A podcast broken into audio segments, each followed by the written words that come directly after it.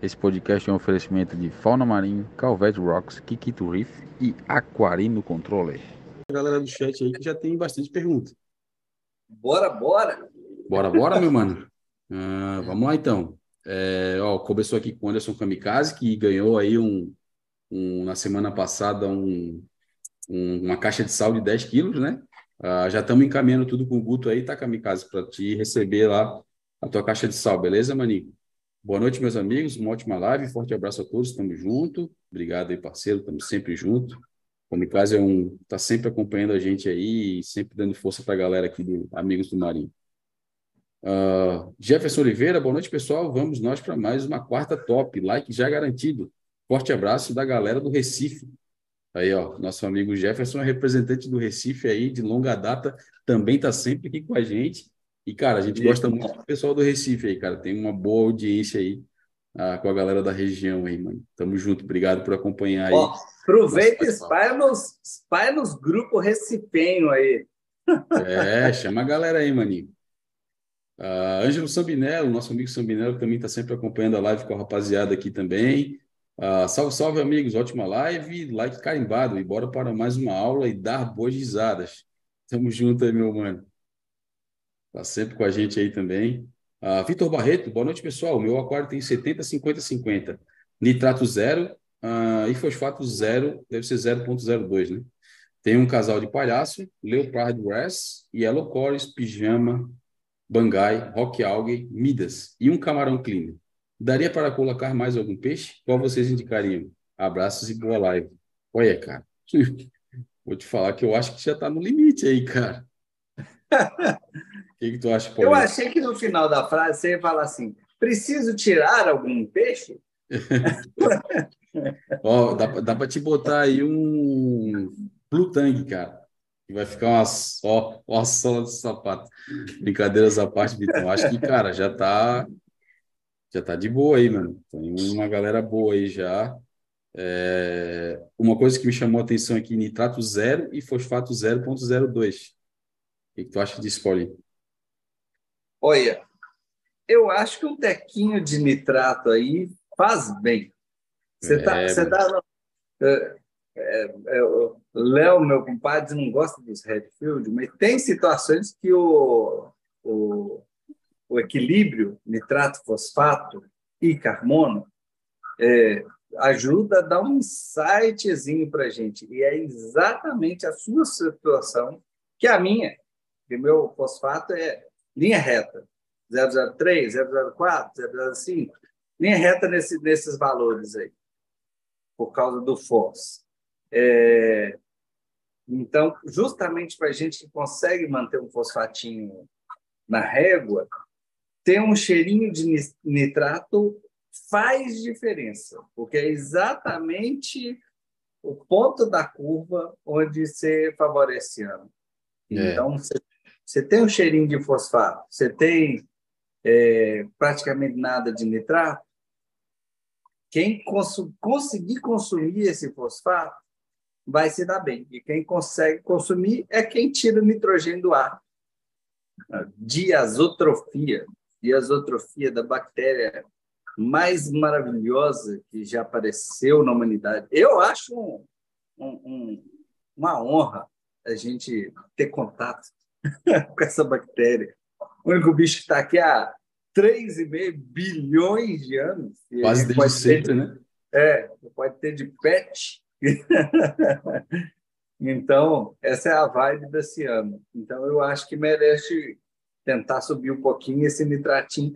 Se você tiver algum controle de fosfato, só alimentando você consegue. Então, se você tem aí GFO, alguma coisa, só alimentando, ele já tende a subir os dois e o fosfato vai sendo controlado e aí fica tinindo, fica bonitinho. É, o que me causa mais atenção, e até que eu falei aí, é, tipo, nitrato abaixo do fosfato, né? Tipo, é, a inversão é, de valores. É exato, essa, quando ele ele não precisa nem inverter, mas quando ele zera assim, inverte, chama atenção. É o é. ponto, é o pulo, aquele pulinho do gato. Por que que de repente agora está dando ciano? É, ou de repente agora parou de dar? É, porque você está favorecendo desfavorecendo ela em detrimento dos outros micro-organismos dessa uhum. caixa maravilhosa que a gente tem. É, e, e, o aquário dele, assim, a gente acompanha desde o início, né? Aí o, Vitão aí, o Vitor Barreto é um cara que está sempre aqui na live, desde quando montou a primeira vez, quando montou o aquário, desculpa, é, esse aquário novo dele. Então a gente vem acompanhando os ciclos desde o início, né? Então é um aquário bem novo, Uh, isso pode acontecer, né? De, depende da formatação do aquário, o que tu está usando, o que, que não está usando, né? E é bem comum esses desequilíbrios nessas etapas, né? Até o aquário tomar o jeito da, da maturação aí. Uh, mas eu não curto muito, não, mano.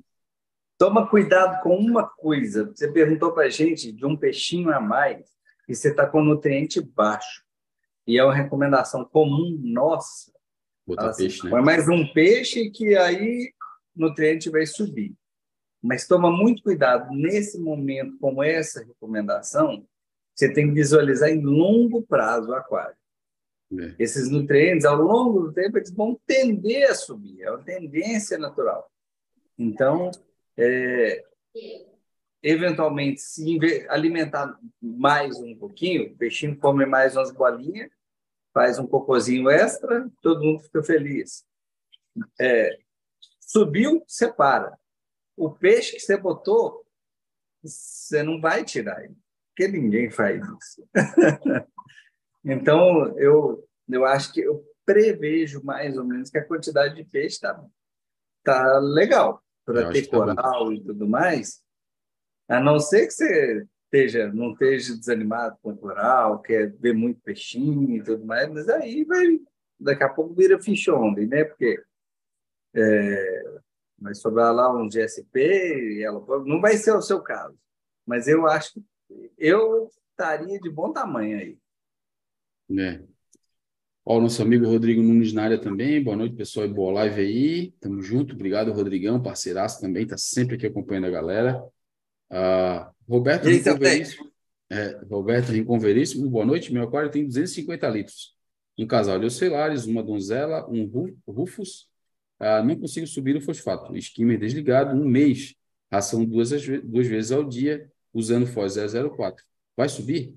Ou só serve para baixar e manter? Cara, se o teu fosfato tá zero, mano, né, tá abaixo, né? O zero, eu não acredito se tu tá mantendo o bicho, né? Ele deve estar tá detectável, né?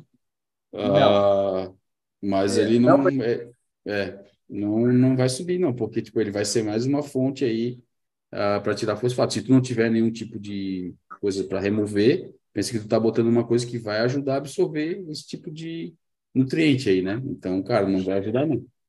Mas eu acho que ele mais vai atrapalhar do que ajudar. Uh, um ponto que vale a pena tu pensar aí, cara, tu tava falando que tava dando a ração duas vezes ao dia, tá desligando o skimmer, né? Tá tendo alguma forma de consumo. Pode ser corais, pode ser várias, várias situações aí, né? Uh, ou de repente, sei lá, tem alguma coisa que esteja consumindo a mais, né? alguma coisa que esteja superdimensionada, né? De repente um ATS, um filtro de ketomorfo que também ajuda a dar uma diminuição, ou tá usando tipo um, alguma é, mídia que seja parecida com o FOI 004 aí, sempre esqueço qual é o nome, é óxido ferroso, né? É. é. É isso, né? A base de óxido é. ferroso. Se for, estiver usando alguma outra mídia nesse sentido, também vai estar tá absorvendo fosfato. Né? Então, cara, tem N coisas aí que tu tem que analisar aí uh, para ver o que está acontecendo. de curiosidade para a gente, curiosidade não, até para a gente elaborar um pouquinho aqui na é. sequência, é. se no mais o aquário está bem, se os corais estão bem, e se você está tendo algum problema de alga esse ano, de dino, porque, enfim, vamos esperar responder, mas quando a gente está com algum problema, alga esse ano, lembra que esses caras consomem, esses caras são limpadores de aquário. Exatamente. A gente feios, mas eles consomem exatamente os parâmetros que a gente quer considerar baixo. Então, às vezes, a gente está com um problema e não está enxergando que o, o nutriente está altíssimo, mas na água ele está zerado. Isso pode acontecer. Então, responde aqui depois para a gente se você está aquário limpinho. E eu acho que a gente já viu o aquário seu, ele não é muito novo, não. Não, acho que não, cara. Eu acho que não. não. Acho que o aquário é. dele já tem um tempo, aí pelo menos mais de um ano, eu acredito que tenha. O é, Roberto base... Veríssimo é frequentador aqui da live há bastante tempo. você precisa de responder para a gente se você está com algum consumidor ninja aí na aquário. Porque esses caras são consumidores ninja. É. Às vezes nem tá, tá parecendo aquela alguinha marrom, o cara tá achando que é uma alga marrom mesmo, né? Uma diatomácea da vida, e é um dino que tá marotinho ali só. aproveitando tudo. É, tá aproveitando. É. Ou às vezes tem aquela alguinha escondida, né? É, é. Aparecendo ali, tá funcionando como um, um ATS no teu aquário. Então é. tem, tem, tem algumas possibilidades aí, cara. Então vale a pena isso que o Paulinho falou. Tá? A conta gente... sempre tem que bater. É. O nutriente, nutriente, nunca sobra na natureza. Nunca sobra. É. Cara, e, se te, e, e, se o aquário dele tiver maneiro, né, Paulinho, pegando o gancho do que tu falou, cara, teus corais estão, tão, cara, se, é. se esbaldando aí.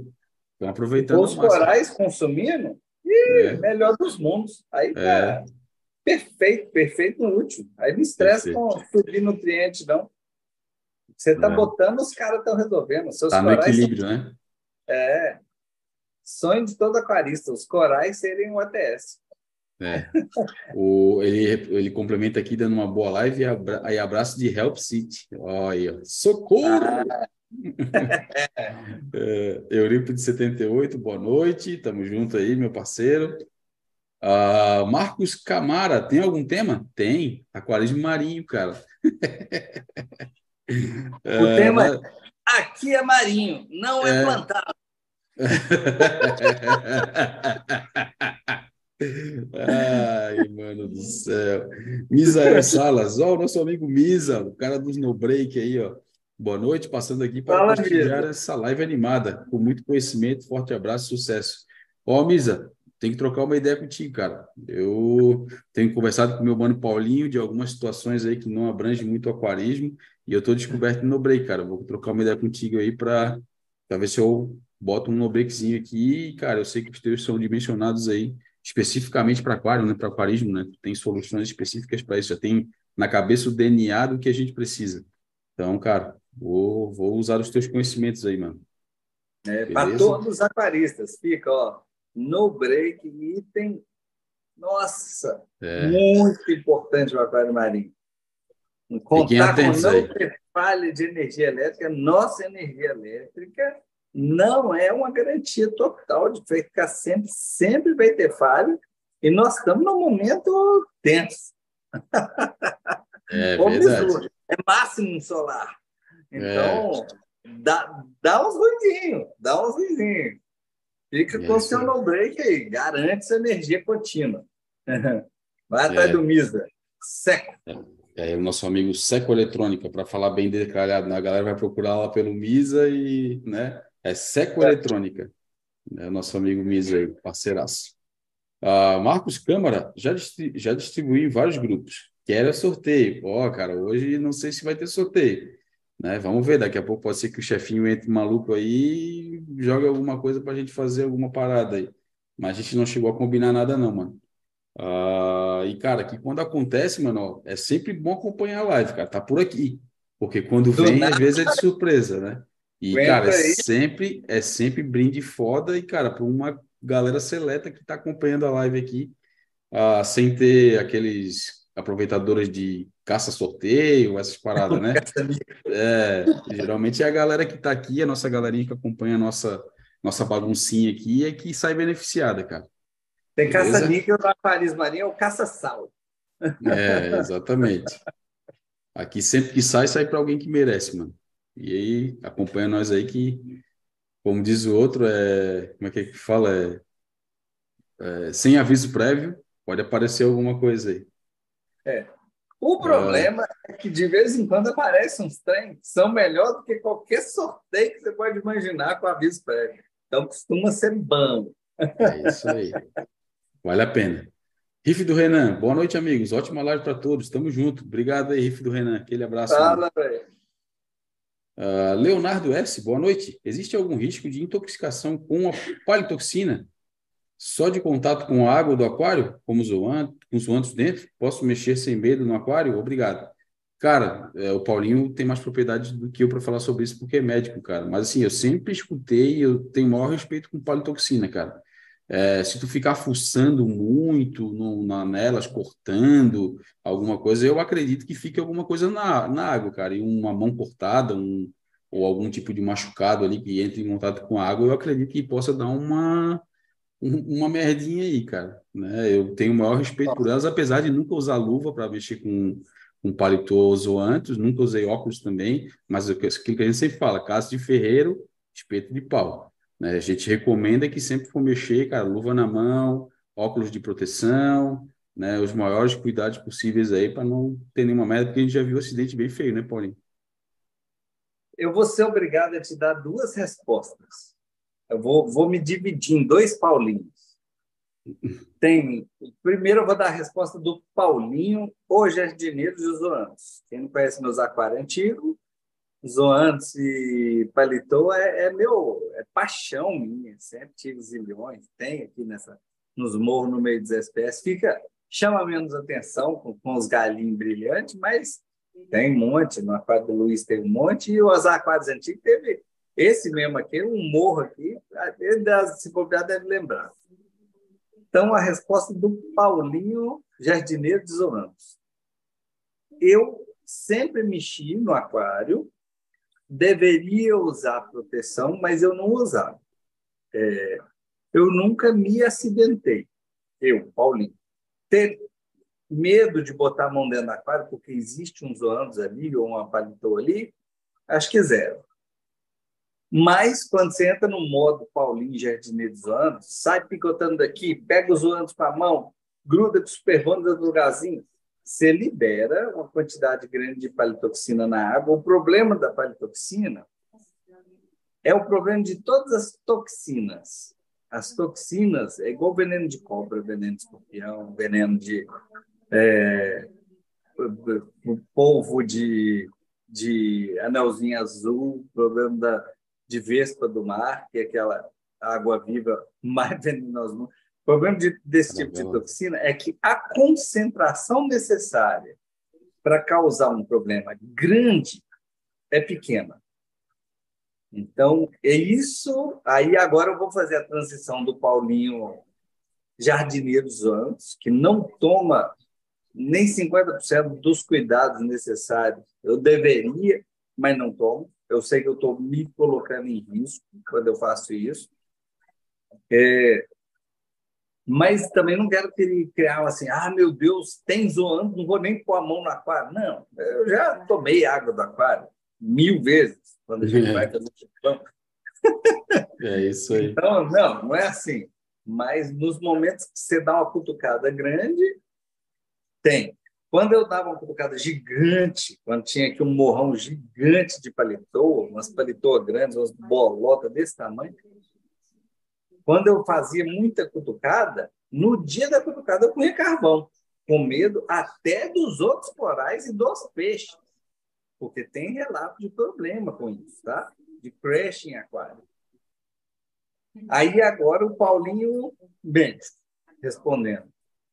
Tem um risco potencial, sim, se você entrar em contato com a área que tem é, perda de, de é, continuidade, ou seja, um machucado da mão, uma mucosa, um olho, é, outras mucosas quaisquer que sejam. Então, essas áreas são mais suscetíveis. Tem relato de pessoa com lesão secundária a isso, é de, de causar problema mais sério, de ter que parar em pronto-socorro. E tem relato, infelizmente, de pessoas, por exemplo, que pegaram a rocha da aquário e lá nos Estados Unidos eles têm uma, um, um, jargão que é cook the rock. Cook the rock é um jargão muito ruim, porque é cozinhar a rocha. E cozinhar a rocha Maturar, é colocar a rocha para maturar num balde cheio d'água e esperar. Não tem absolutamente nada a ver com cozinhar.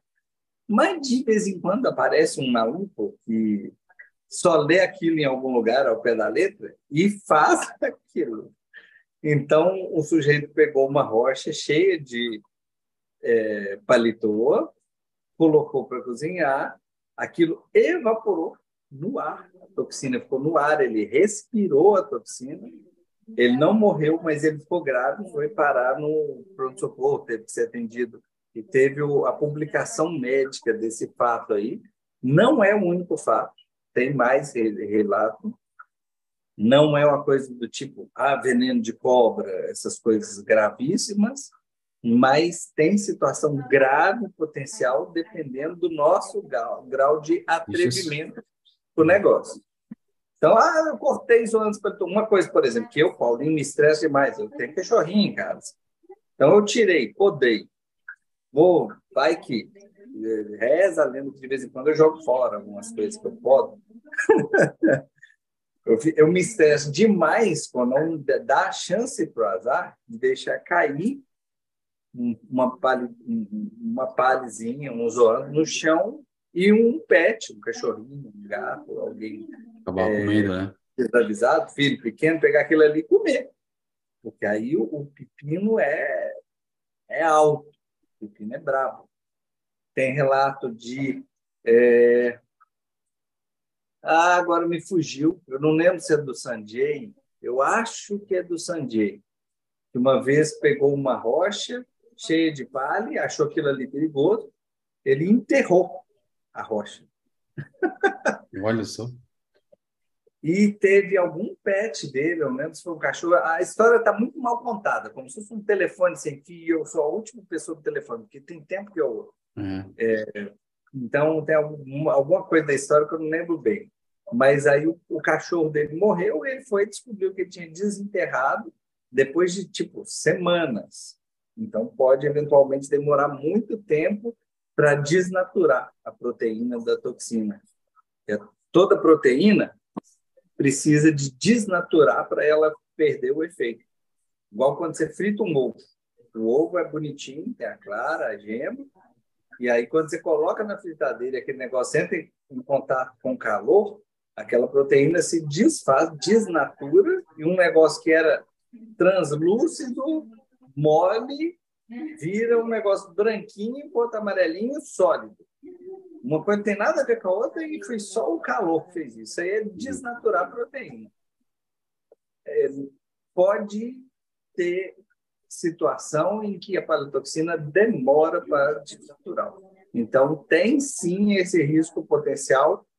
Então, na hora de manusear, pegar o que eu, o que eu faço ali de numa rochinha, ficar colando bolinha por bolinha de zoantes, corzinha, corzinha, uma coisa muito assim, fuçadeira, é, é muito de bom. Então, você está de óculos, de preferência de óculos de luva. proteção, não só óculos assim, óculos que tampa tudo, de luva, porque. E não fazer isso perto de pet, perto de criança, no ambiente arejado. Fazer então, isso numa área que seja propícia para isso, né, Paulinho?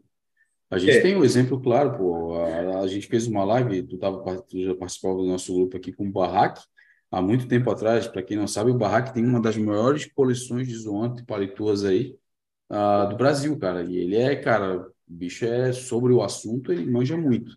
E a gente fez uma live específica com ele para falar sobre isso. Ele falou que já teve mais de uma vez acidente com uma palitoxina. Inclusive, em uma delas ele foi parar no hospital, cara. Tem esse relato na live que a gente fez com ele. Então, eu, eu cara, eu respeito muito essa, essa parada, assim. E uma coisa que acontece muito, Paulinho, que tu falou aí, que é bem comum de acontecer, principalmente quando a gente está mexendo sem nenhum tipo de proteção, é tu cortar a, pro, a probabilidade de ele cuspir né, no, no, no teu olho, no na tua boca, ou em alguma. onde vai acontecer algum tipo de intoxicação, ou então tu tá mexendo, ele tá babando ali, alguma coisa, tu tá com a mãozeira mesmo, e sei lá, por algum motivo, tu esquece, ó, no olho né? É, é, muito comum isso acontecer, cara. Já vi várias pessoas falando que fez isso, ó, pô, tô com o olho todo vermelho, pô, bota foto, uh, tava mexendo e sem querer botei o dedo no olho. Então, cara, eu, é, é uma parada que eu respeito muito, cara.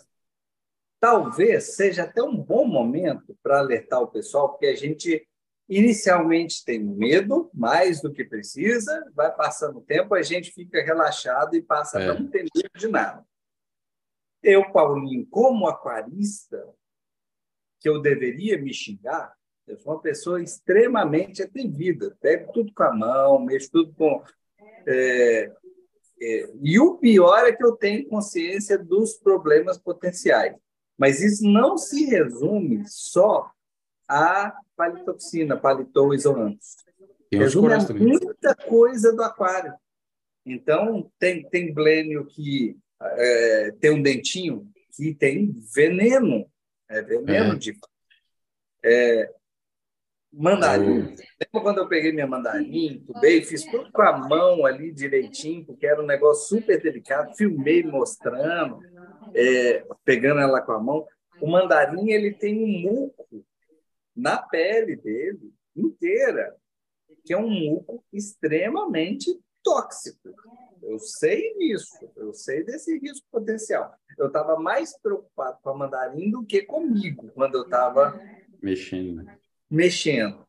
Mas não é à toa que ela tem, na natureza, é, tem um, um, dito que, que é, é meio que uma ideia biológica.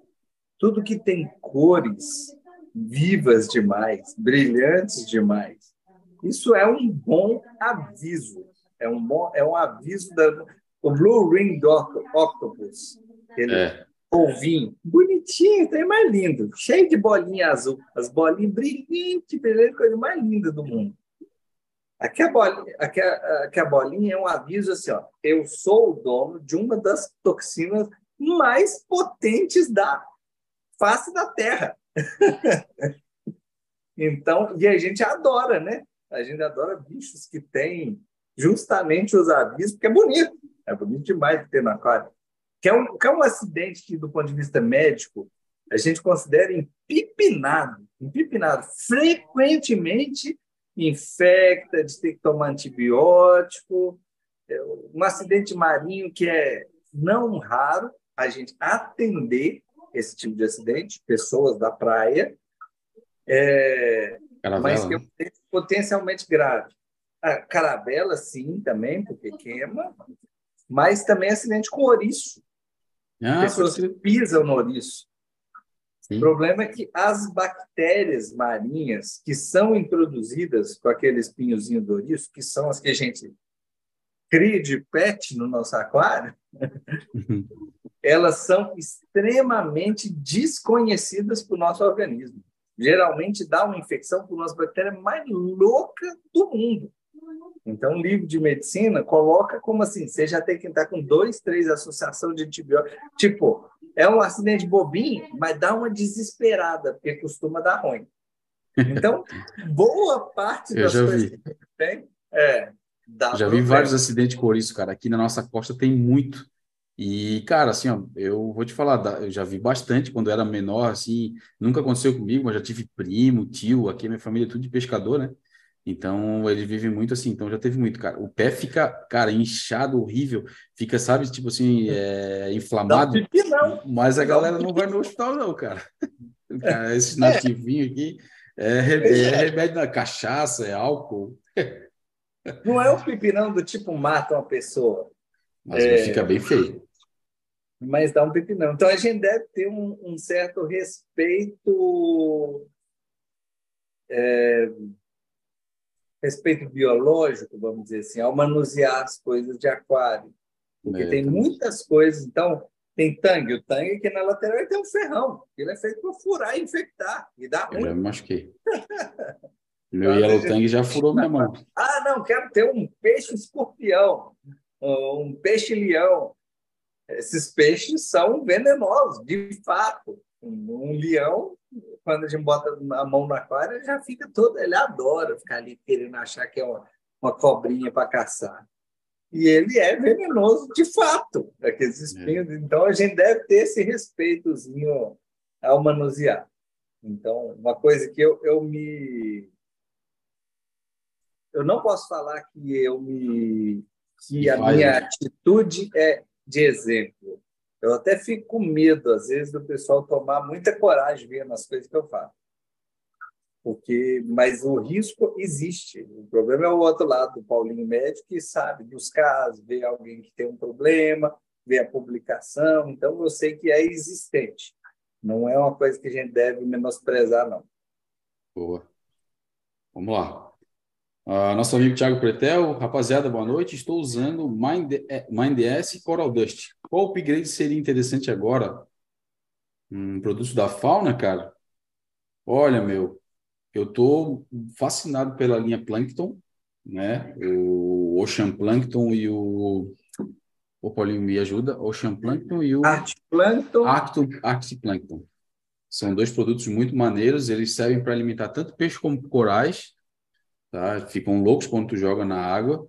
Aí ah, da linha de alimentação, cara, quem que a gente pode falar, Paulinho? A gente pode falar sobre o, o aquele que deixa a água mais limpinha, que eu também acho legal pra caramba. O Coral Sprint. Eu Coral gosto Sprint. Muito do Sprint. Gosto muito do É Sprint. porque maneira. ele- Você fala, ah, quero dar um plus, deixa eu dar uma exageradinha. O Sprint é aquele que você tem.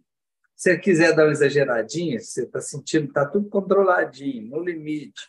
Você quer dar um plus ali, eu, adoro- eu não fico mostrando muito, eu não quero que muita gente copie. Mas de vez em quando eu ponho o sprint lá no naninho do Luiz. Quando eu acho É. que os, os bichinhos estão começando a ficar com cara de magrinha, então de vez em quando eu ponho. Eu não gosto de ficar mostrando muito, porque eu tenho muito medo das pessoas ficarem copiando eu alimentando o nano. É super perigoso, é aquário muito pequenininho. O limite ali entre o bom e a M é muito É próximo. Então, então é um dos que eu gosto para isso, quando você quer dar um excesso, porque ele é muito limpinho. Ele É. alimenta, eles ficam felizes ao mesmo tempo que ele não é de sujar tanta água. Ele é um alimento que, assim, ó, dos que tu tem aqui, por exemplo, o Miness e o Coral Dust, eles são alimentos que são, cara, são parrudões. Tem que ter É. a mão leve, né?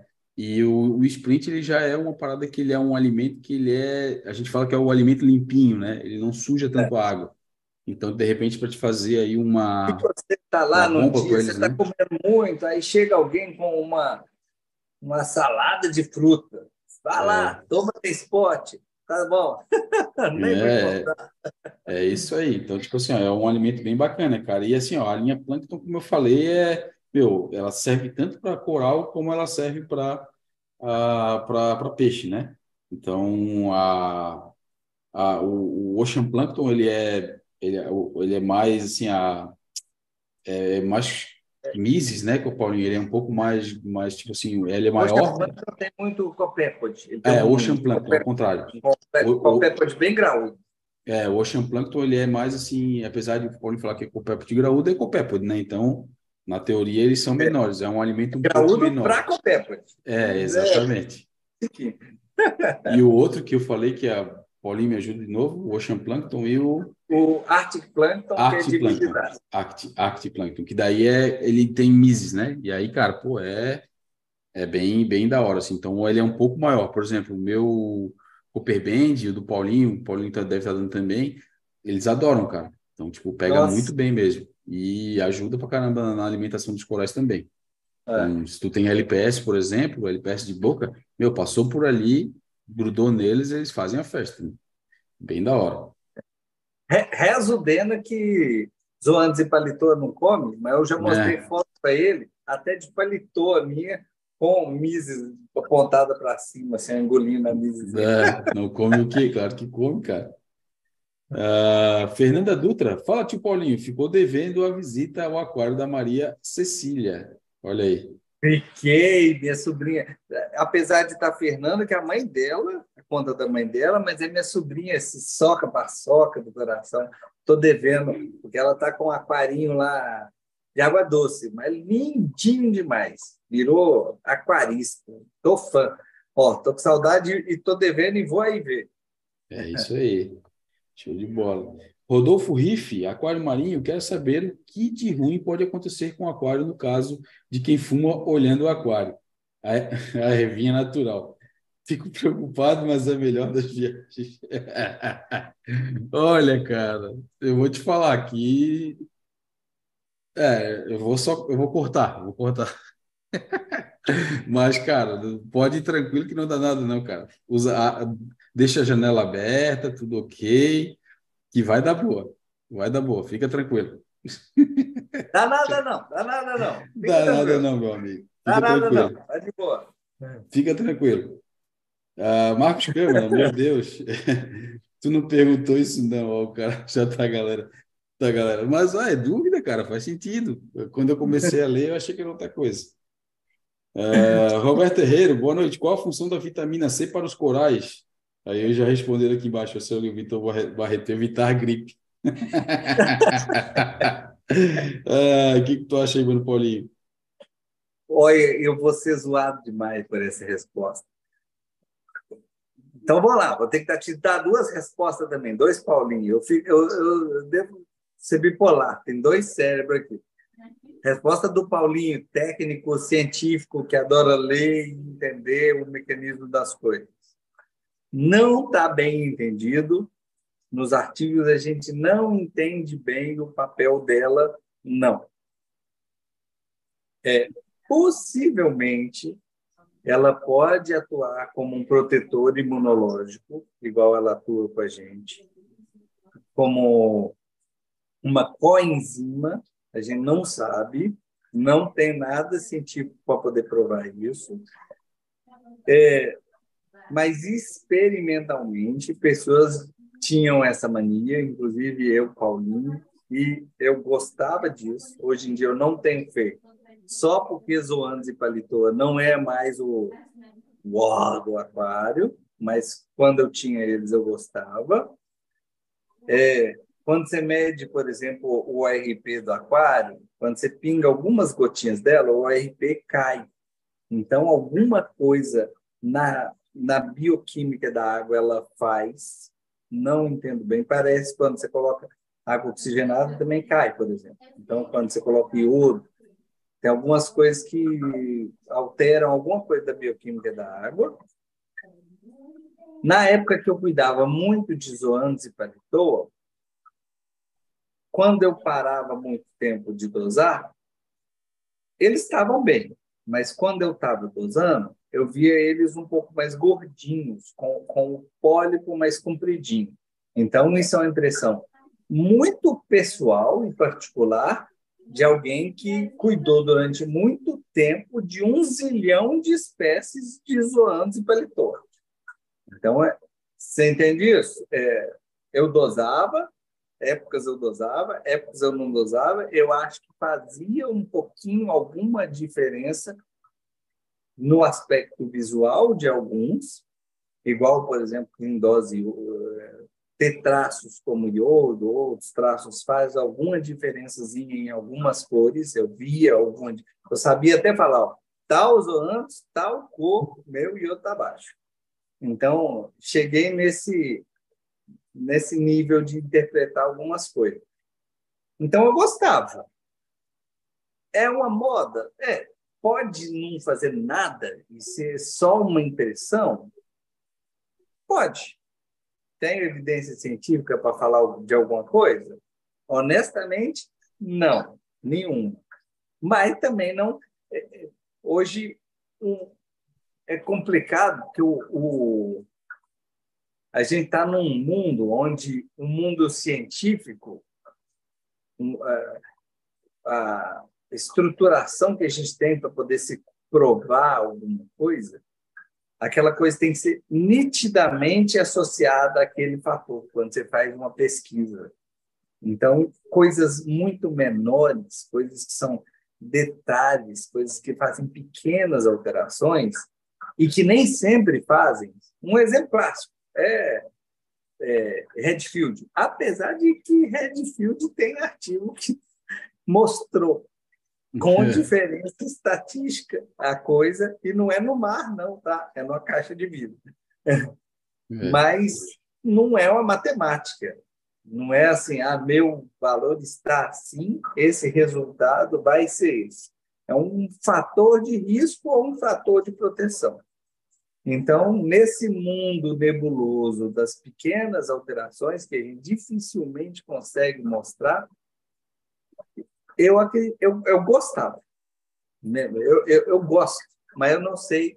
O resumo de tudo que eu falei, eu gosto, mas não sei dizer por quê. eu, eu, eu, Paulinho, eu vou pegar todo, toda a tua resposta, que tem embasamento, né? É aquilo que a gente fala, o olhômetro e o nosso feeling também vale muito para a gente, principalmente, né? não só o que a gente lê na, nos artigos e nos livros. A gente é muito prático, a gente gosta muito da prática. Uh, mas assim, ó, cara, esse é, é, uma, é uma coisa que tu tá perguntando para te se preocupar mais, cara. A gente tem tanta coisa para se preocupar no aquário, para te se preocupar Essa, com vitamina C. Talvez seja a melhor resposta. É, é. eu vou, eu vou te dizer é, outra é coisa. É a firula da firula. É, a beirada se, da firula. É. Por exemplo, se tu for fazer um ICP da tua água, logicamente que vai ter ali algumas coisas que condizem com, como o Paulinho falou, que tem a vitamina C atrelada. Tu sabe que ela está ali. Mas o parâmetro vitamina C não tem para te, ter, te saber como tá. É. Então, cara. A verdade é isso aí. Não tem. É, então, tipo assim, ó, não, não te preocupa, cara. O importante é tu saber é, das coisas básicas que tem ali no teu aquário que precisa para funcionar. E a partir do momento que tu estiver dominando elas e tu quiser, por exemplo, ah, pô, cara, o coral do meu amiguinho lá tem uma coloração diferente da que eu tenho aqui no meu aquário. vou começar a buscar uma coisa diferente. Aí tu começa a se preocupar com outras coisas. Reposição de elemento traço, é, reposição de um monte de coisa aí que tu pode buscar esses, esses fatores aí, que a vitamina C vai estar no meio disso tudo. Entendeu? Então, Até cara, corroborando, falando a é. favor é. disso que o Abílio está falando, a, vitamina, a estrutura da vitamina C em si é uma dosagem de carbono. Né? Então, vai que o que eu estou interpretando como melhora é simplesmente o fato de ter dosado carbono no aquário. Então, tem muitos fatores que dificultam mesmo essa interpretação. É. Beleza, mas vamos para cima aí. Mar, é, Marcelo Ferreira, boa noite, Paulinho. Meu aquário mede 1,20, 50 50 e 2 centímetros de substrato. Consigo manter um gobe engenheiro tranquilamente? Olha aí o do Paulinho aí, ó. Ele tem um engenheiro no aquário dele aí. Tem, ah. o, o, o, o Calvete fez uma toca. Tá na toquinha dele, tá na é, toquinha. Olha lá, o, o, o, o Calvete fez uma toca específica para ele ficar aí, ó, nessa toquinha, uma toca que ele cabe inteiro. Sabe que eu vejo pouco engenheiro, estou para dizer que o meu engenheiro é o maior engenheiro do Brasil. E olha, eu vou te, eu vou te dizer, eu ia, eu ia complementar com esse gancho. Eu não sei se é o maior, mas pelo menos é o mais longevo que eu conheço. Mas, desde que eu te conheço, desde que eu conheço o teu aquário, tu tem esse engenheiro aí. Ele está com sete anos, mais ou é, menos. Eu acho que por aí, meu amigo. Então, o Paulinho eu, é o único que aguentou esse peixe bagunceiro aí. Sensacional. Então, vamos lá, vou falar um pouquinho de engenheiro com você. Quando ele é muito pequenininho, quando ele é girinho, ainda não está com essa... Ele muda, ele... Opa! Ele muda um pouco a, a morfologia das listras dele. Essa lista que é vertical no corpo dele, ela é toda... São uns pinguinhos de tinta quando ele é girinho. É. E depois fica inteiro, né? É, ele, quando ele é pequeno, é a fase que ele é mais bagunceiro. E o que, que o engenheiro gosta de fazer? Gosta de fazer toca. Só que ele é bom de serviço. É só por isso que é o problema dele.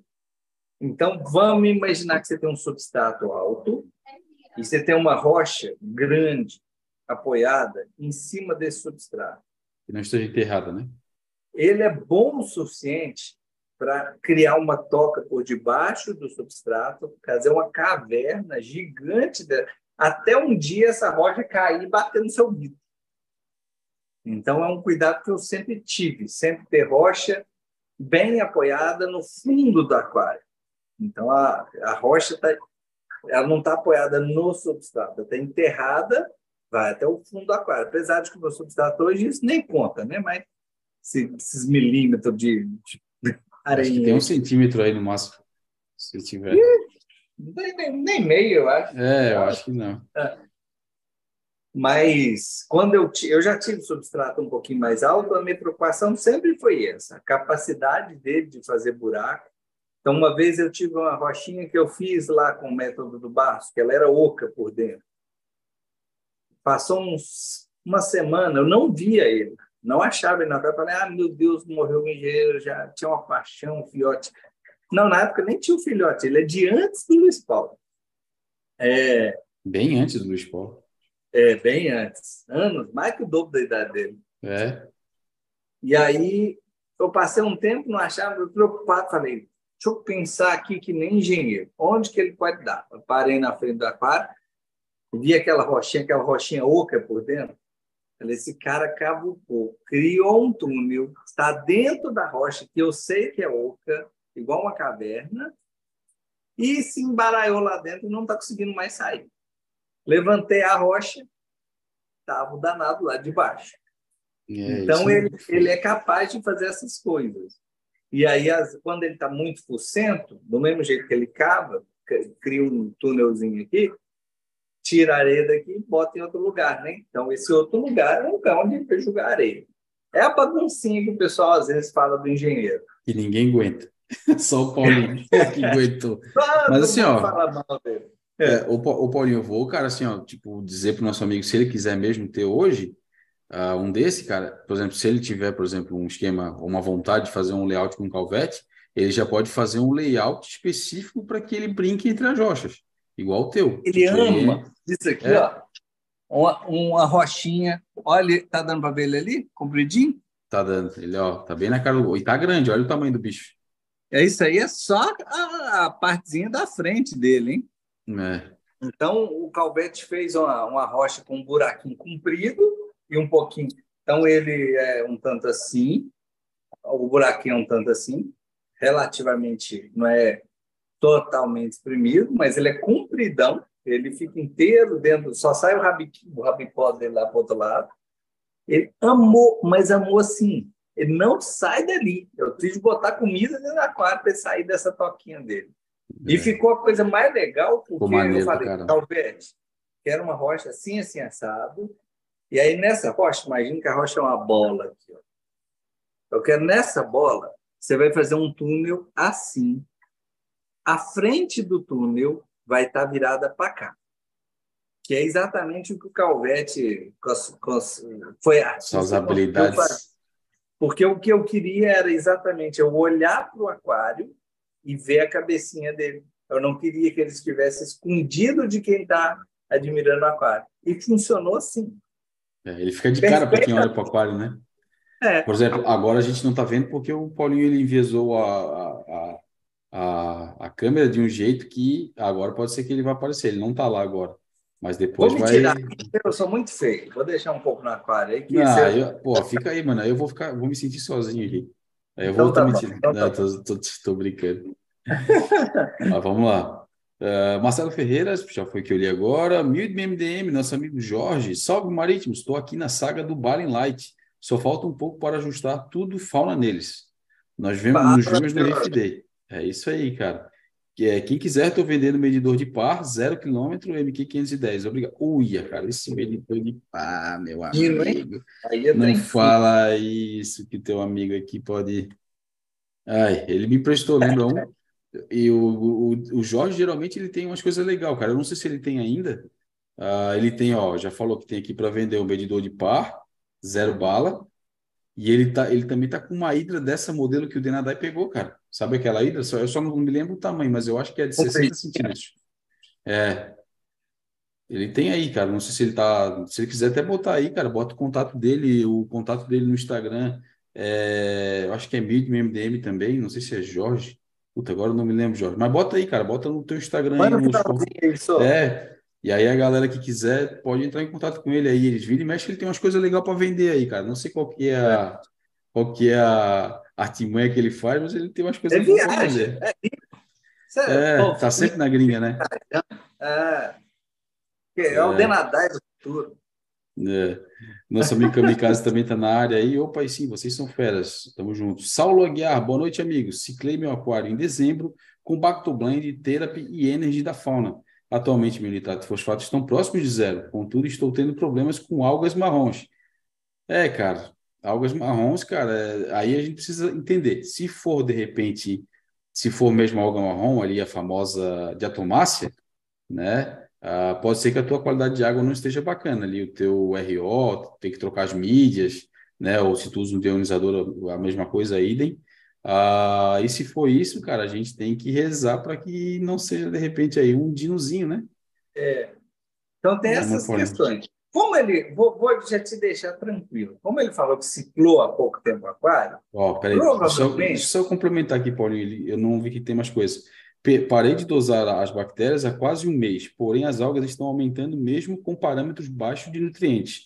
Nesse caso, o ideal seria continuar dosando as bactérias de fonte de carbono Aí ele bota teste de fosfato da rana, nitrato naio, sal e bale, fauna marinha. Água 250 litros. Alimenta os peixes duas vezes por dia. Ó, duas vezes Ó, por dia a alimentação é muita já, começa por aí, mas a, a alga marrom de atomácea não, não, não seria isso, como, é outro tipo, né?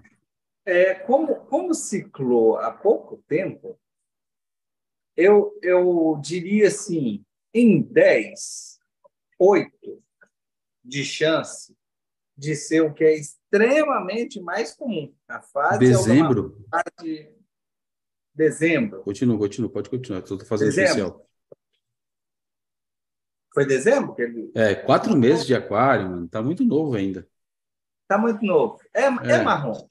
A solução para o seu problema de alga marrom é o seguinte: eu vou te falar o protocolo. Número um, é, você tira a palavra problema da alga marrom e muda para faz parte.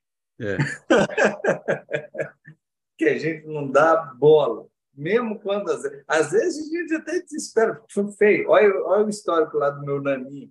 Teve uma fase de diatomácia dele que eu falei, não é possível. Está tão feio que não é possível. Aí, pelo menos eu tenho a vantagem, coloquei no microscópio, lotado, mas lotado de diatomácea. Falei, é diatomácea mesmo. E, e não é minha água, é a mesma água que entra aqui. É. então, é, a sílica que você tem para. A gente fala ser consumido, mas ser consumido, eu não sei se o pessoal me entende bem. Não é exatamente porque tem coisas no aquário. Então, quando você pega uma bolinha de ração, ela vai para o intestino do peixe, ela vai ser consumida pelo peixe, vai se transformar em energia e ele vai eliminar restos, e isso vai se transformar em nutriente. Então, ela, um, nada se perde na natureza. Ou é parte dela vai se transformar em energia que o peixe usa para nadar e viver, ou parte dela vai se transformar em estrutura corporal do peixe, porque ele está crescendo, ou parte dela vai ser eliminada na água e vai se transformar em nutriente. Então, nada, tudo se transforma na natureza, nada Nada desaparece do nada. É, quando você tem muita alga e coloca uma castada de fluconazol, não sei o que, aquelas algas tudo morre, você fica feliz, você tem que ficar feliz. É bom, está resolvendo. Mas a quantidade de fosfato, de é, estrutura molecular que fazia parte daquelas algas continua na água. Então, o fosfato vai subir. Outro dia eu brinquei com a pessoa. A estrutura, o pacotinho de energia dos seres vivos, o pacotinho de memória dos seres vivos da Terra, que a gente aprendeu a usar como pacotinho de memória, é DNA. DNA e RNA. Nosso pacotinho de energia celular é ATP, adenosina difosfato, que ganha um fosfato e fica trifosfato. Quando a gente quebra isso, sempre que a gente precisa gastar energia, fazer uma contração muscular, isso aqui não é oxigênio, glicose, não. Essa glicose, esse, é, o oxigênio até entra na reação, mas as coisas já foram consumidas para fazer aquele pacotinho de energia imediata que é o ATP. Então, todos os seres vivos vão ter isso. Quem morrer vai liberar isso na água. E com a diatomácea, o que acontece é que é um outro ciclo. A sílica que está na água, ela vai usar para construir a frústula. Ela parece um naviozinho, assim, ó. Tem uma, imagina um navio que tem uma parede de vidro. A parede de vidro das diatomáceas, a frústula, é onde tem a maior concentração de sílica. É uma capazinha protetora que ela tem. As esponjas usam um pouco de sílica na estrutura dela, mesmo os corais usam sílica em algumas, algumas estruturas que eles têm. É, sempre tem um prolongamentinho, assim, ó, uma coisa, parece uma cartilagem de coral. Geralmente é a sílica que é a estrutura dessa estrutura, é, que, é, que é o componente molecular que dá estrutura para ele. É, só que a vantagem é que quando a diatomácea morre, a frústula não dissolve, ela é extremamente estável na água. Então, você precisa de dar um tempo para que uma diatomácea cresça, faz uma frústula, divide, vira outra. E à medida que elas vão morrendo, esse naviozinho, sem ninguém dentro, vai fazer parte da sua areia, vai fazer parte do seu substrato. Porque a areia de praia é, não é muito parecido com a nossa. A areia de praia é quase que um, um universo gigante de esqueleto de diatomácea, a coisa mais bonitinha quando você põe no microscópio, é estrelinha, tudo bonitinho. Então, quando você tem um tanto de frústula fazendo parte das, do seu substrato, quer dizer que você tinha uma quantidade grande de sílica que poderia potencialmente ser utilizada, que foi usada, esse foi o consumido para fazer a parede, e a parede não voltou para a água. Então, por isso que a gente fala que é, é fase. É fase porque é quase impossível de não melhorar. É. é. E por que a nossa preocupação com a fonte de entrada de água? Porque é o que evapora do seu aquário. Então, o único jeito de você repor sílica no aquário, único também não, não posso exagerar, mas o jeito, de longe, o maior jeito de repor sílica no aquário é através da água de reposição, a água que evapora. É. Então, é ali que a gente coloca coisas a mais e pode alimentar com sílica. Mas acho que, de longe, isso aí deve ser o mais provável o seu problema. É, eu também, cara. Eu tô, tô nessa pegada aí. É, fases do aquário. É, com o tempo que a gente vai, vai tendo no, no hobby aí, no aquarismo, é, a gente vai aprendendo ou vai tendo mais tranquilidade em relação a alguns assuntos, né? Alga marrom, é, alguns tipos de alga, é, alguns tipos de situação que acontece no aquário que a gente sabe que são fases, né? Ah, vou repetir uma frase que a gente sempre fala aqui na live, né? E ela fica até meio carimbadinha, né? Ah, mas a gente vive mais tempo de conflito no aquário do que tempo de, de coisa boa, cara, de colher resultado, né? Então, tipo assim, aquela foto linda, maravilhosa do aquário tipo, de Instagram, aquilo ali é foto de Instagram, meu amigo. Tipo, mas a gente tá sempre correndo atrás do rabo, né? Pega, Seja por uma pega coisa. Pega lá outra. o Insta do meu Danico, pega o Insta é. do Danico, que ele tá muito, muito, muito lindinho. Ele tá super assim. Eu filmei, a última eu filmei pertinho das fotos, você vê que ela tá limpinha, coisa mais, mais fofinha de se ver. Aí você vai lá no histórico, vai lá para trás, porque eu tenho a vantagem de ser muito honesto, em vez de só ficar falando que é, eu sei a solução do universo, eu mostro todas as, todo, todo, todo, todas as zicas que a gente passa. Então, vai lá, lá para o comecinho dele, para quando ele entrou para essa caixa, porque esse aquário veio de outro aquarinho, que veio de outro aquarinho. Mas olha o tanto que ele era feio, que eu fazia questão de postar. Porque eu sabia que isso aí era fácil. É. Vamos lá, nosso amigo Vitor Barreto aqui está falando o problema foi meu exagero. Comprei um SK400 da MaxPect, ele está tirando até a alma. Ele é para um aqua bem povoado de 400 litros. Deixei ele em 50%, mas o nitrato não sobe. É, meu amigo. Então tens um canhão aí para resolver o teu problema, cara. Então tens que, cara, achar a mão aí nesse teu aquário, cara. É, vai ser mais complicado, mas dá para achar. Vai fazendo o teste aí, dos, é, alimentando, é, alimento para coral e vai vendo aí como que tu pode fazer. Se não tendo alga, os teus corais estão respondendo bacana, cara, tu pode ir testando e brincando com o aquário, cara. Logicamente, né, que sempre baseado em teste, vendo se não vai dar boom, né, se não vai de repente dar alguma zica grande de ficar acumulando coisa, não vai ficar tipo, ah, vou essa semana esse mês eu vou atolar de alimentação aqui, vou dosar comida para coral todo dia, vou alimentar meus peixes quatro vezes ao dia e só vai medir depois de um mês. Aí a cagada já vai estar tá feita, né, mano? Para voltar atrás. É. Então, Uma coisa que eu ia falar né? para ele que o fato de usar skimmer é, tá longe de ser obrigatório. Então, você, é. você precisar de manter o seu skimmer ligado, não é obrigatório de jeito nenhum para se ele não não está fazendo diferença nesse momento, você não precisa usar, use ele de forma bastante inteligente. Mas também dou a recomendação, eu não gosto muito de deixar coisa, estrutura mecânica desligada dentro do aquário muito tempo, porque acumula craca, é. acumula espirobes, acumula Para limpar coisa. depois. e aí depois fica ruim para limpar. Às vezes, quando você vai ligar, não funciona, porque a bomba dele não gira, porque está cheio de espiróbios lá. Então, uma, às vezes, uma ideia é deixar o esquimate bem espesso, bem grossinho, porque ele pode ficar ou, ou, ou muito espesso, parecendo um. O que, que é uma, uma coisa espessa? Uma, uma sopa mesmo. Pode ser uma sopa clara, um xixi claro ou um xixi espesso. então, você pode deixar bem coloridinho. E se precisar, você sobe o sobe ele um pouquinho, o skimmer, se precisar, você coloca ele em cima de um suporte, porque aí ele fica menos eficiente ainda é, para ele.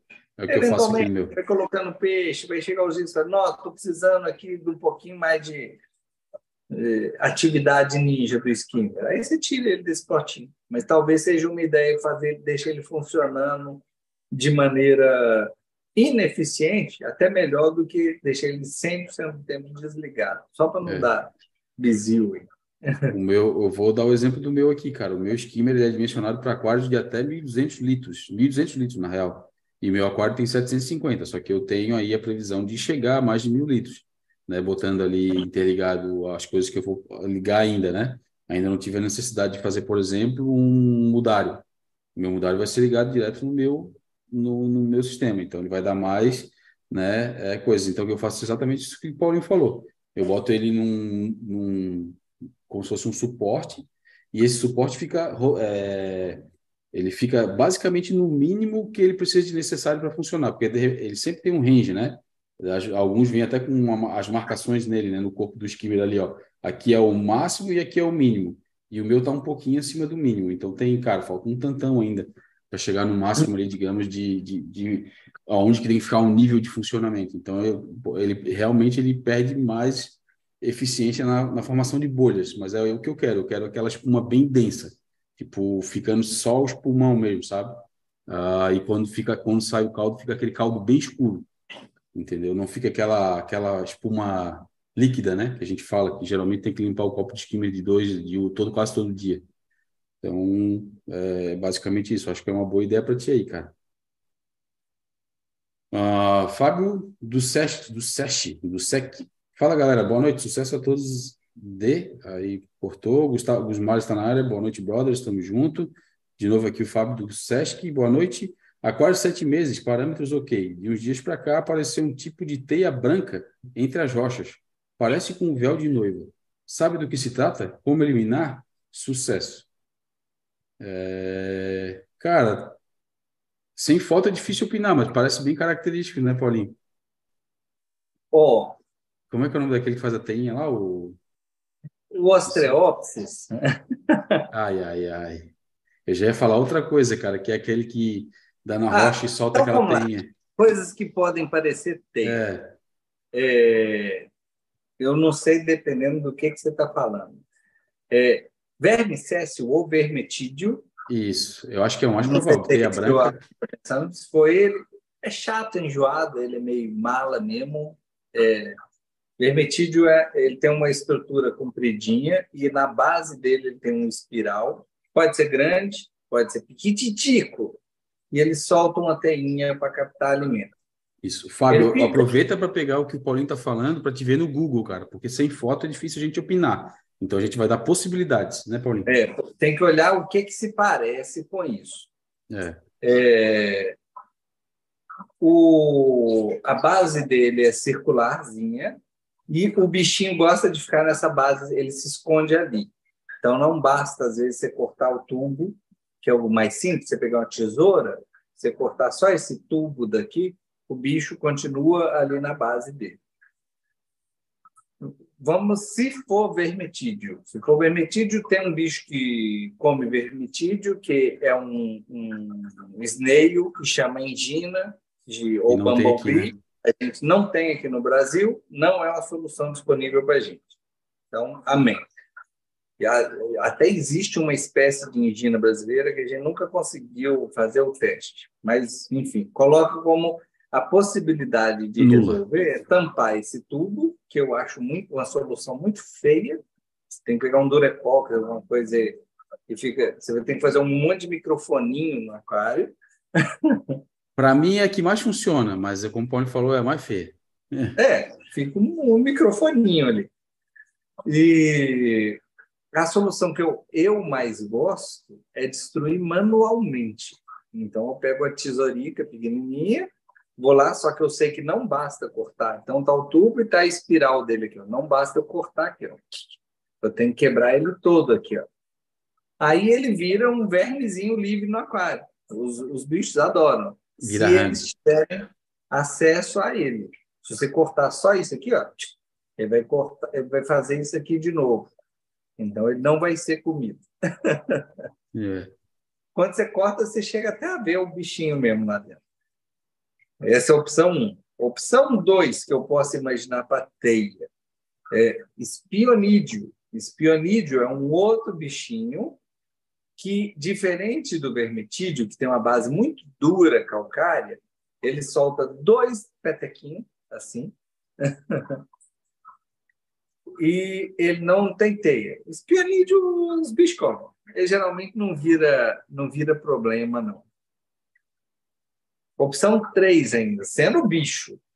É, é, como é que chama? Agora me fugiu. É, hidroide. Algumas hidroide. espécies de hidroide, que a gente chama de digito, é, hidroide digitado, é, não, eu não achei nunca uma tradução. Limitate hidroids, é, porque hidroide pode ser do tipo colonial ou pode ser do tipo compridinho. E os hidroides digitate ou digitado, não sei qual a melhor tradução para isso, eles irritam corais e ele não parece muito teia. Ele é um negocinho só, assim, comprido. É. E ele tem é, nematocisto, igual coral, igual anêmona. Então, onde ele bate, ele irrita. Não parece muito teia, parece mais um cabelinho. Falei aí das coisas macroscópicas que eu imagino que pode ser das coisas microscópicas que eu imagino que pode ser. Uma coisa que parece muito com teia é dinoflagelado, que é um trem bastante malinho. O dinoflagelado que mais gosta de parecer teia é o Ostreopsis. Tem muitos tipos de dinoflagelado, de, tem uns vídeos meus para explicar os tipos de dinoflagelado. Um, uma dica que eu posso dar para ver se é uma estrutura macroscópica ou microscópica, você pegar uma coisa e borrifar em cima. Se for um espionídeo vermetido, o que ele vai fazer é que ele vai retrair a teia. É, não vai sair. Ela não vai sair. O dino flagelado, a teia, são seres unicelulares, um do lado do outro, grudadinho. Ele pulveriza. Se isso acontecer e ninguém come essas coisas, é pior. Depois você explica para a gente que a gente tem que entrar numa, numa outra ladainha gigantesca. Aí ferrou, amigo. É, é pior e melhor, porque vai que é ostreopsis mesmo, a solução é, vai ser botar um vizinho. Não desespera, não. Tudo tem solução.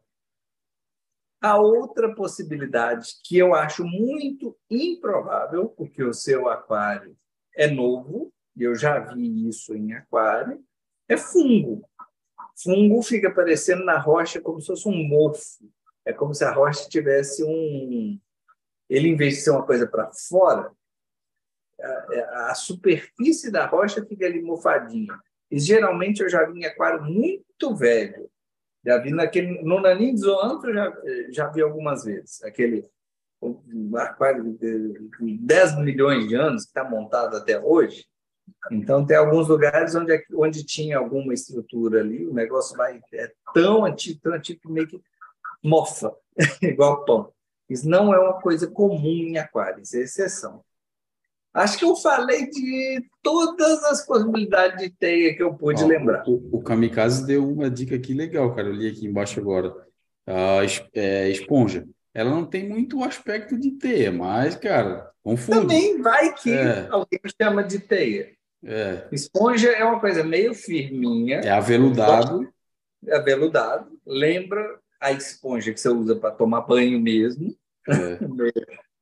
Às vezes tem uma, umas que tem umas espículazinhas assim. Então pode ser uma bolinha com as espículazinhas, pode ser um, um blob Maiorzinho. Pode ser esponjinha abacaxi, que é bem pequenininho, parece um hum. abacaxi miniatura.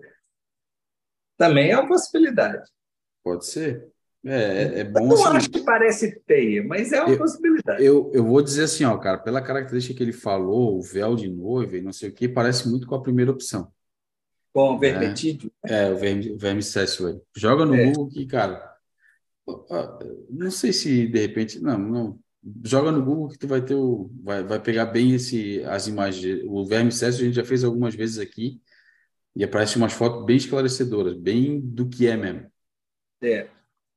Às ah, vezes a única coisa é que ele é muito pequenininho. Às vezes você não está enxergando. É.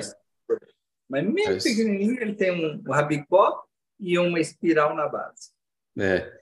Ele lembra muito um caracolzinho, uma, uma um caracolzinho para cima assim, né? Antes de ele ficar com um esticadinho, né?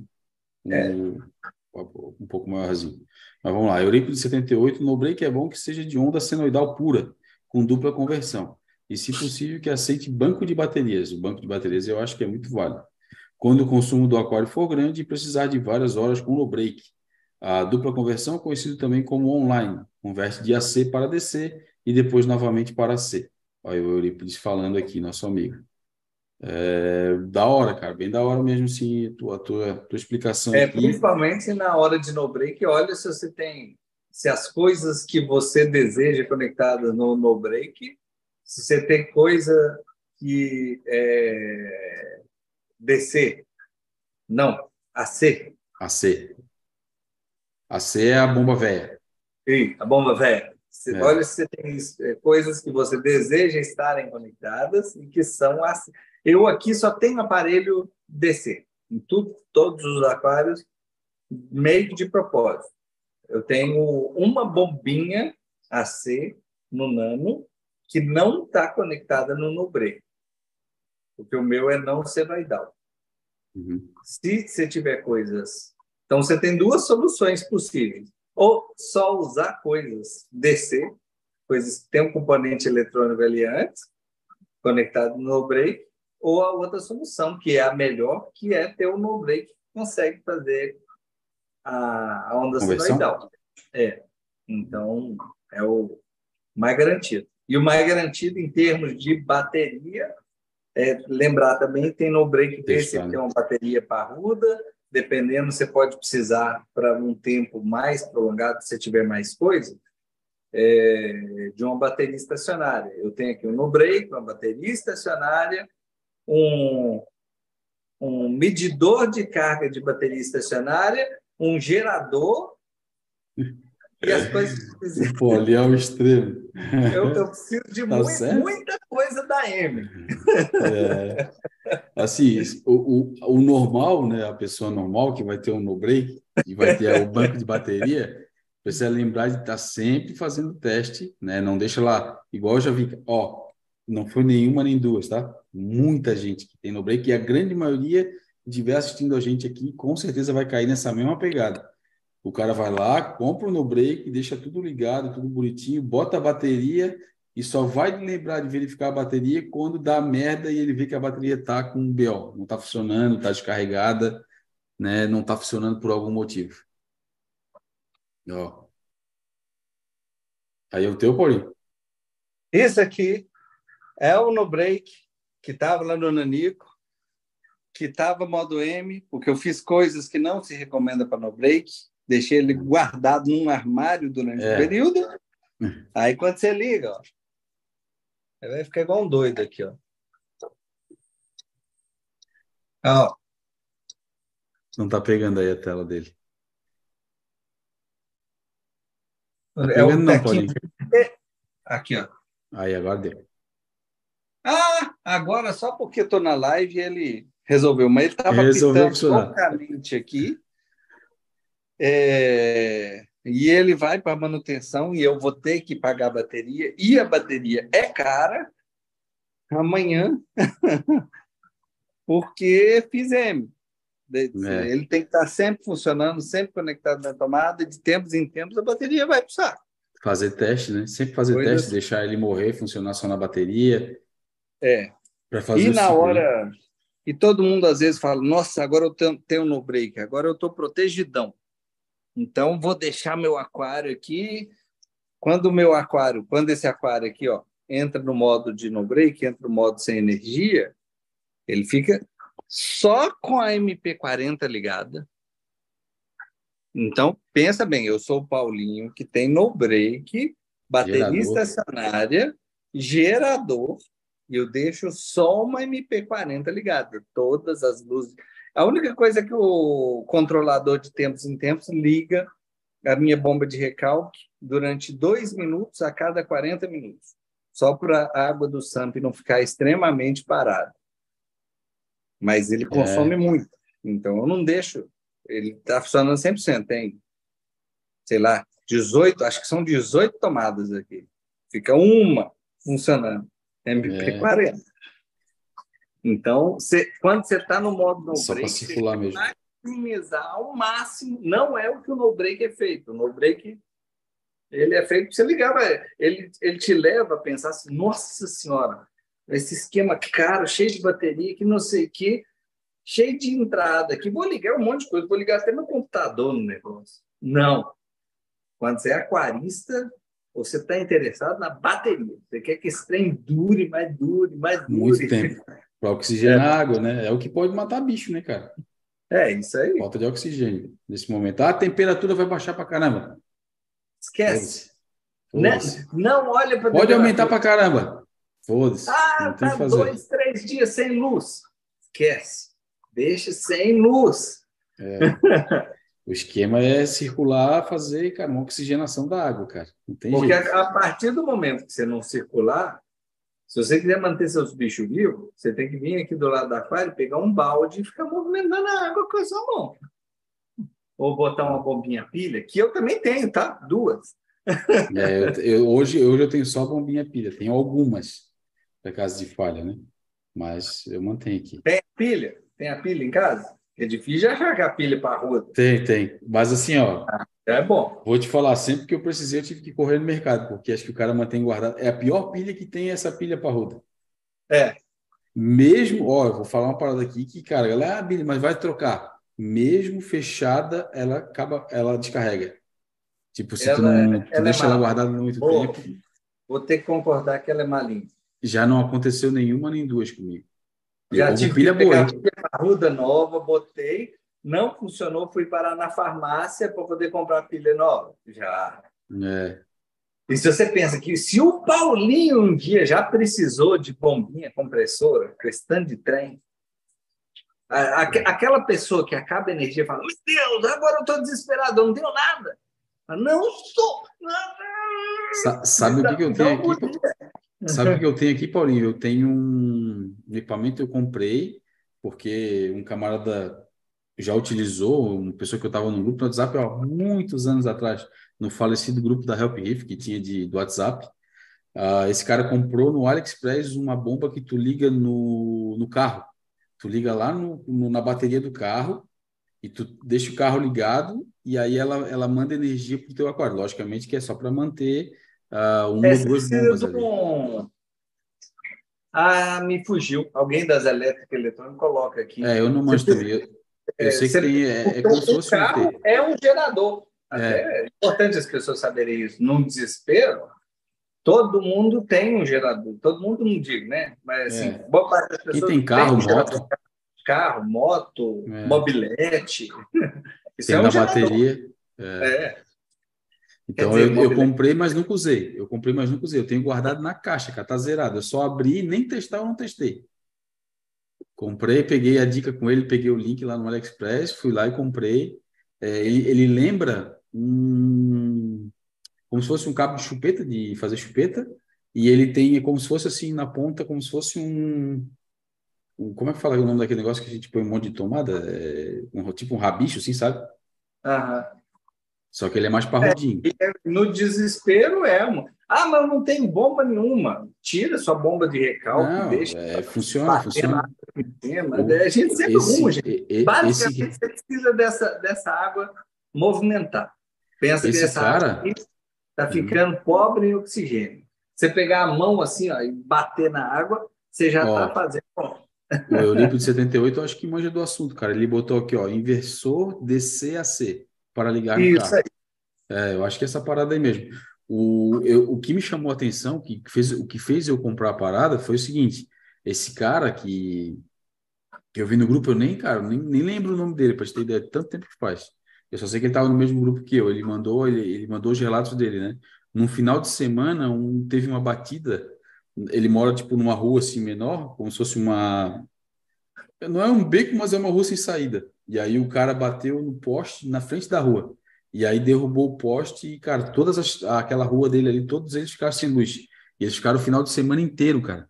E o carro dele ficou ligado, bem dizer, quase o final de semana todo fazendo funcionar. Lógico que ele dava É. intervalos ali e tal. Gerador. É, ficou funcionando e deu conta. Pode ser uma ideia também, já falar para o pessoal, não sei se você está acostumado com o que esperar. Você fala assim, "Ah, acabou a energia, imediatamente vai dar M? Não. Você tem uma quantidade grande de oxigênio aqui. Na medida que esse oxigênio vai sendo consumido pelos peixes, os peixes tendem a nadar. Então, os peixes te avisam que a água está pobre de oxigênio. Eles nadam para a superfície. É. Então, quando- é Ou, como se eles estivessem querendo pegar ar aqui em cima. é, ou E ficou no fica fundo do aquário, né? oxigênio Quase morrendo. É. Se isso estiver acontecendo, você já considera uma situação de alarme. Você precisa. As coisas nossas de aquário, ah, aquário é tranquilo, não faz nada, fica tranquilo. Tem coisa que é desespero. Isso aí é para ontem, porque é hipóxia. Então, É. Esse é o primeiro uma- sintoma antes de ir para o fundo, ficar com as guerras, tipo, só aquela suspiro antes da morte. se dá uma M. É. Então, se estiver acontecendo, nem que seja colocar o despertador de 15 em 15 minutos, meia, meia hora, e dar umas movimentadas na água, você salva o aquário. Então, na pior das hipóteses, isso aí, ah, não, agora eu estou cansado, vou dormir três horas. Se tiver nessa situação de hipótese, Morre é suficiente para dar M. E morreu primeiro, morreu primeiro, vai demorar para chegar nessa, nessa situação de falta de oxigênio, né? Digo demorar é questão de alguma, algumas horas, É. do tamanho do aquário, né? Ah, Agora, morreu primeiro, morreu primeiro é, é, é um atra- é um é avalanche. É Eu já avalanche. vi, eu- eu- nunca aconteceu comigo, mas eu já vi acontecer, já vi relato no- no- de pessoas próximas mandando foto. Cara, é- e vídeo é desesperador, né? Logicamente que eu não vou mostrar os vídeos nem fotos que as pessoas me passaram, também já faz tempo, não deve ter mais no celular, mas é, é desesperador, cara. Tipo, é bem como o Paulinho falou, eles sobem, ficam nessa etapa de ficar subindo e descendo para buscar, o ar não tem, logicamente, tá faltando oxigênio na água, aí eles vão pro fundo, cara, e ficam tudo no fundo ali, agonizando, cara, só com a, aquela função tipo, Nesse momento que ele foi no fundo, ele já a hipóxia já está grave, ele já não está É. mais se defendendo, ele está desistindo da vida. Aí é Exatamente. grave demais é, é horrível, é bem feio, cara. Já vi É. aquário grande acontecer isso, cara, de o cara jogar balde de peixe fora. É, é muito ruim, cara. Mas vamos lá, vamos continuar aqui. Boa noite, pessoal. É, desculpa, Adilson Júnior. Boa noite, pessoal. Parabéns pela live. Estou fazendo tratamento para ictio em aquário hospital com hipossalinidade. A princípio, pretendo deixar por cerca de 20 dias. O que vocês recomendam? 27 graus, 1009? Cara, temperatura, mantém a mesma temperatura do aquário, cara, né? Tipo, é, mantém a temperatura estável ali, 27, 26, 25,5, 27,5. Ah, entre 28 e 20, 24 tá de boa, eu, eu considero aí, desde que fique estável, né? O importante é tu conseguir manter o 1009 e 1009 de certeza, cara. Né? No máximo 1010 ali, né, Paulinho? É, Que é o. 1010 topo. Lembra que a natureza está contra você, porque a natureza É. quer evaporar a água. Então, a, a natureza quer concentrar o sal. Então, se você não repor nenhuma água de evaporação, passa uns diazinhos, quando você vai ver, está 1012. O que, que É. você tem que fazer? Resetar. Não é ruim, porque o período que você está fazendo de hipossalinidade, 20, 30 dias no mar, tem protocolos diferentes e tudo mais. Deve ser suficiente para tratar o ítio. Mas, eh, de uma maneira geral, a gente recomenda você manter o peixinho aí. O ideal seria ter todo mundo, mas é, recomendo manter ele aí pelo menos 90 dias, por É. conta do seu aquário ficar sem o parasita. É, eu, eu não sei se É ele único- tá, tá- Uma quarentena que você está fazendo. É, eu não sei se está fazendo então, quarentena preventiva ou se ele está fazendo porque teve ictio no aquário. Ele não, ele não fala aqui, né? Mas assim, aí o tratamento de possibilidade é manter o 1009, no máximo 1010, a gente mantém 1009 para ter esse rangezinho de subir um pontinho até o 1010, a margem de segurança, digamos assim. Uh, mas assim, ó, vou ser bem sincero, cara, é o tratamento parece ser mais simples, o de hipossalinidade, mas eu acho que é o que a gente tem mais probabilidade de errar por conta do que o Paulinho falou, cara. Ó, tem um monte de jogo, coisa que joga. É, um monte de coisa que joga contra o cara. que a gente erra demais. É muito é. fácil de errar. Né? É Evaporação, mano, é, é, a única coisa que a gente tem certeza que vai acontecer nesse tratamento aí, cara. Vai evaporar água. Agora no inverno, se tu for usar aquecedor. Um Aquilo ali, um dia um pouquinho mais quente, evapora horrores. É. Eu não sou então, fã.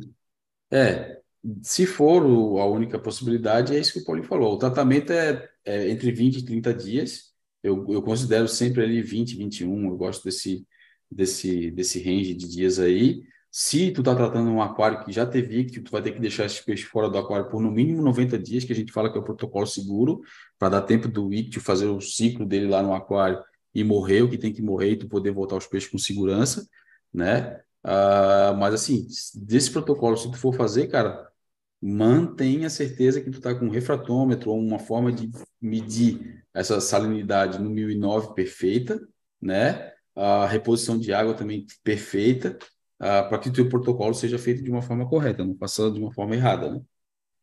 Lembrando que isso aí que você está fazendo meio que é um tiro único. Eu tenho é. um certo grau de segurança que é ítio mesmo, que é criptográfico. Só ítio, né? Tem coisas que vão passar batido na impossibilidade. A ela vai, o Domínio vai. E para piorar, um dos malinhas, que é muito parecido com o ítio, mas que é bem mais nervoso, que é o Odínio, ele gosta de hipossalinidade. Ele funciona melhor em hipossalinidade. Então, se for ítio mesmo, funciona bem. Funciona bem com todas essas ressalvas aí que a gente colocou para você. É. Uh, Roberto Vi com veríssimo, não uso nada contra o fosfato. Meus corais parecem não desenvolverem iguais aos que vejo por aqui. Meu água tem dois anos, dois anos, desculpa. A única coisa que tem é um bloco de Oceantec no SAMP. É, cara, então, vou ser bem sincero, meu, é difícil. Esse é o nosso amigo que falou sobre o, o fosfato lá, né? E não consegue subir de jeito nenhum. Tem que ver se teu teste está bacana. Será que, será que seus corais realmente não desenvolvem? É, que, cara, demora também para subir, né? É, é, demora para crescer. Tem coral que demora muito para crescer, cara. Será que você está com a expectativa certa? Não sei. É, tem gente que fala assim, nossa, meu coral cresce demais. Eu, eu acho que pouca gente faz o que eu faço, que é mostrar toda semana no aquário. Tem coralzinho aqui, ó. Tem uma tênuezinha aqui, ó. Pode olhar, tem seis meses que ela está do mesmo tamanho. No meu aquário tem coral que está saindo da água.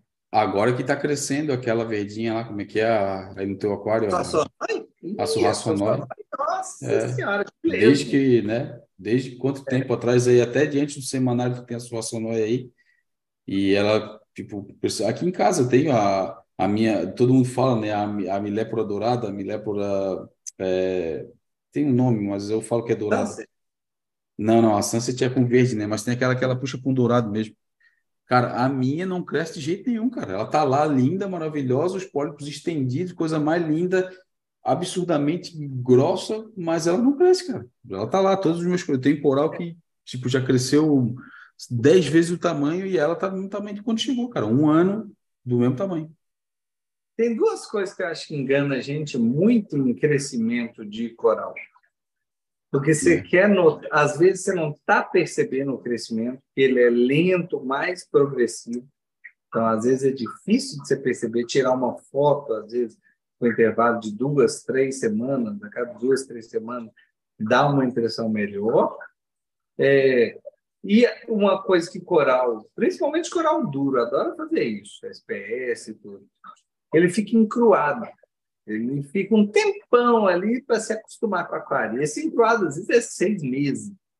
Então, você vê que tem coralzinho meu aqui, encruadinho. Agora está todo mundo bem crescedor. Mas que ficou encruadinho, de fato, por volta de um seis. É tempo demais você ficar olhando para o mesmo bicho, mesmo bicho não vê nada, nada acontecendo. será que está no caminho certo? Então, não desespera, às vezes, muito precoce, não, porque tem coral que faz isso.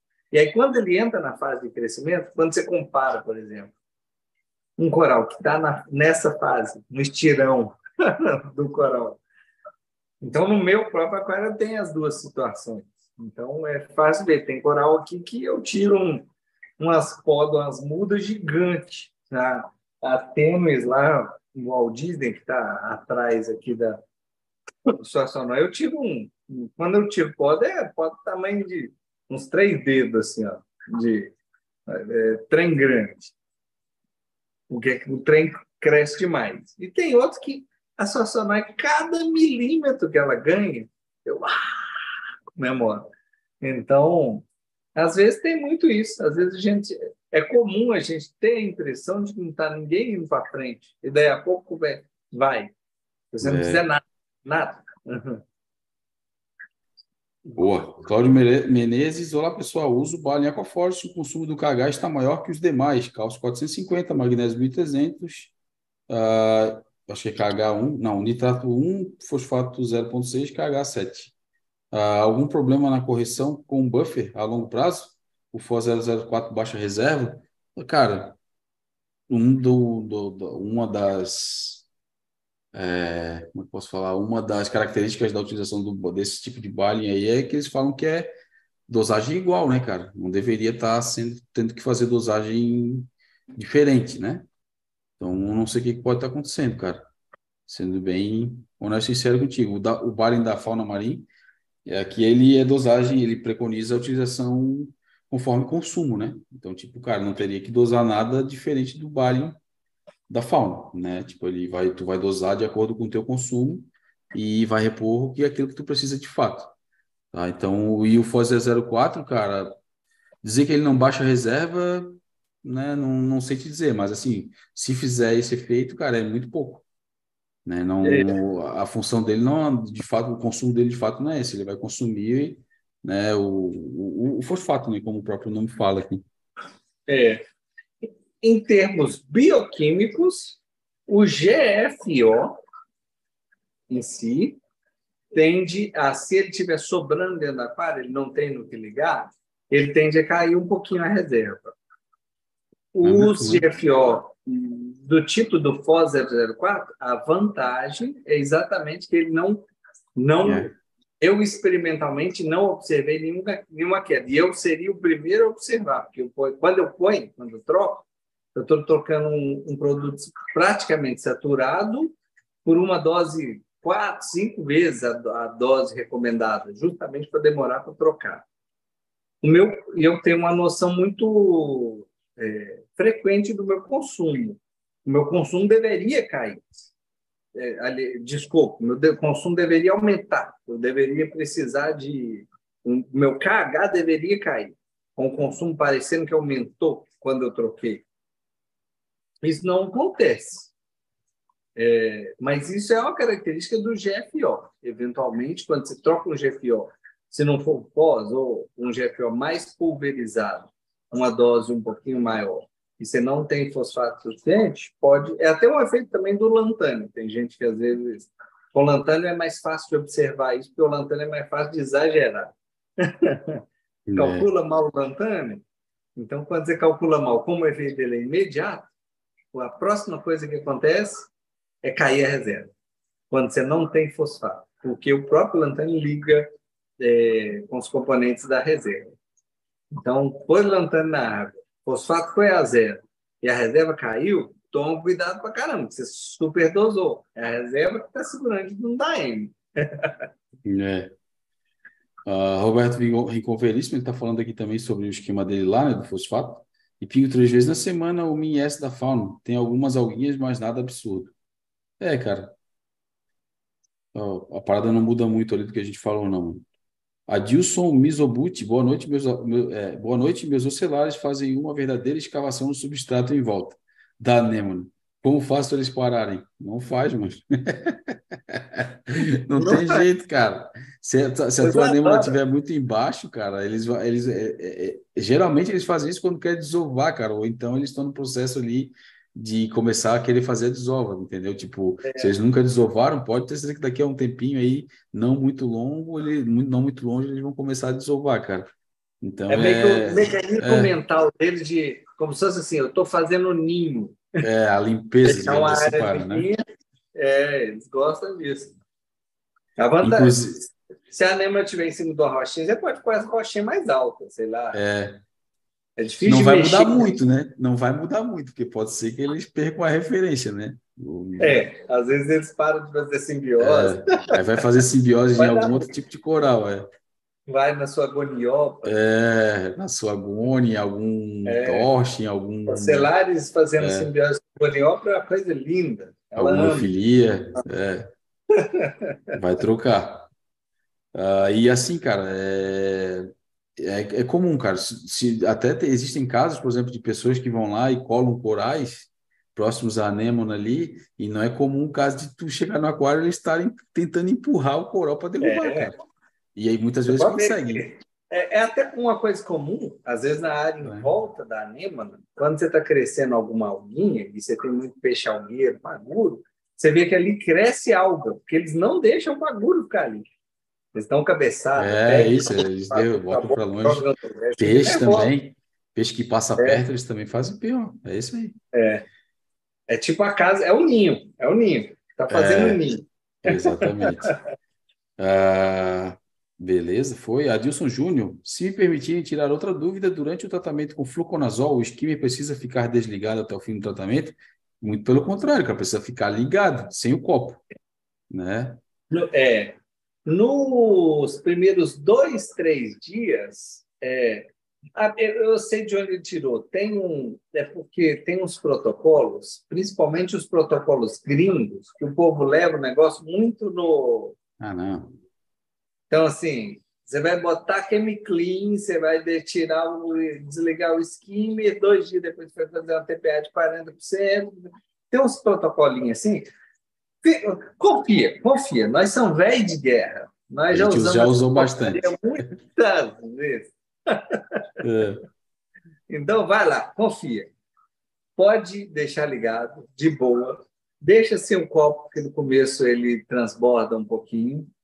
Ali por segundo, terceiro dia, ele vai parar de transbordar. Você pega esse seu skimmer que está cheio d'água, joga tudo para dentro do seu aquário e põe em trem de, de novo e aí ele vai parecer que está funcionando de novo.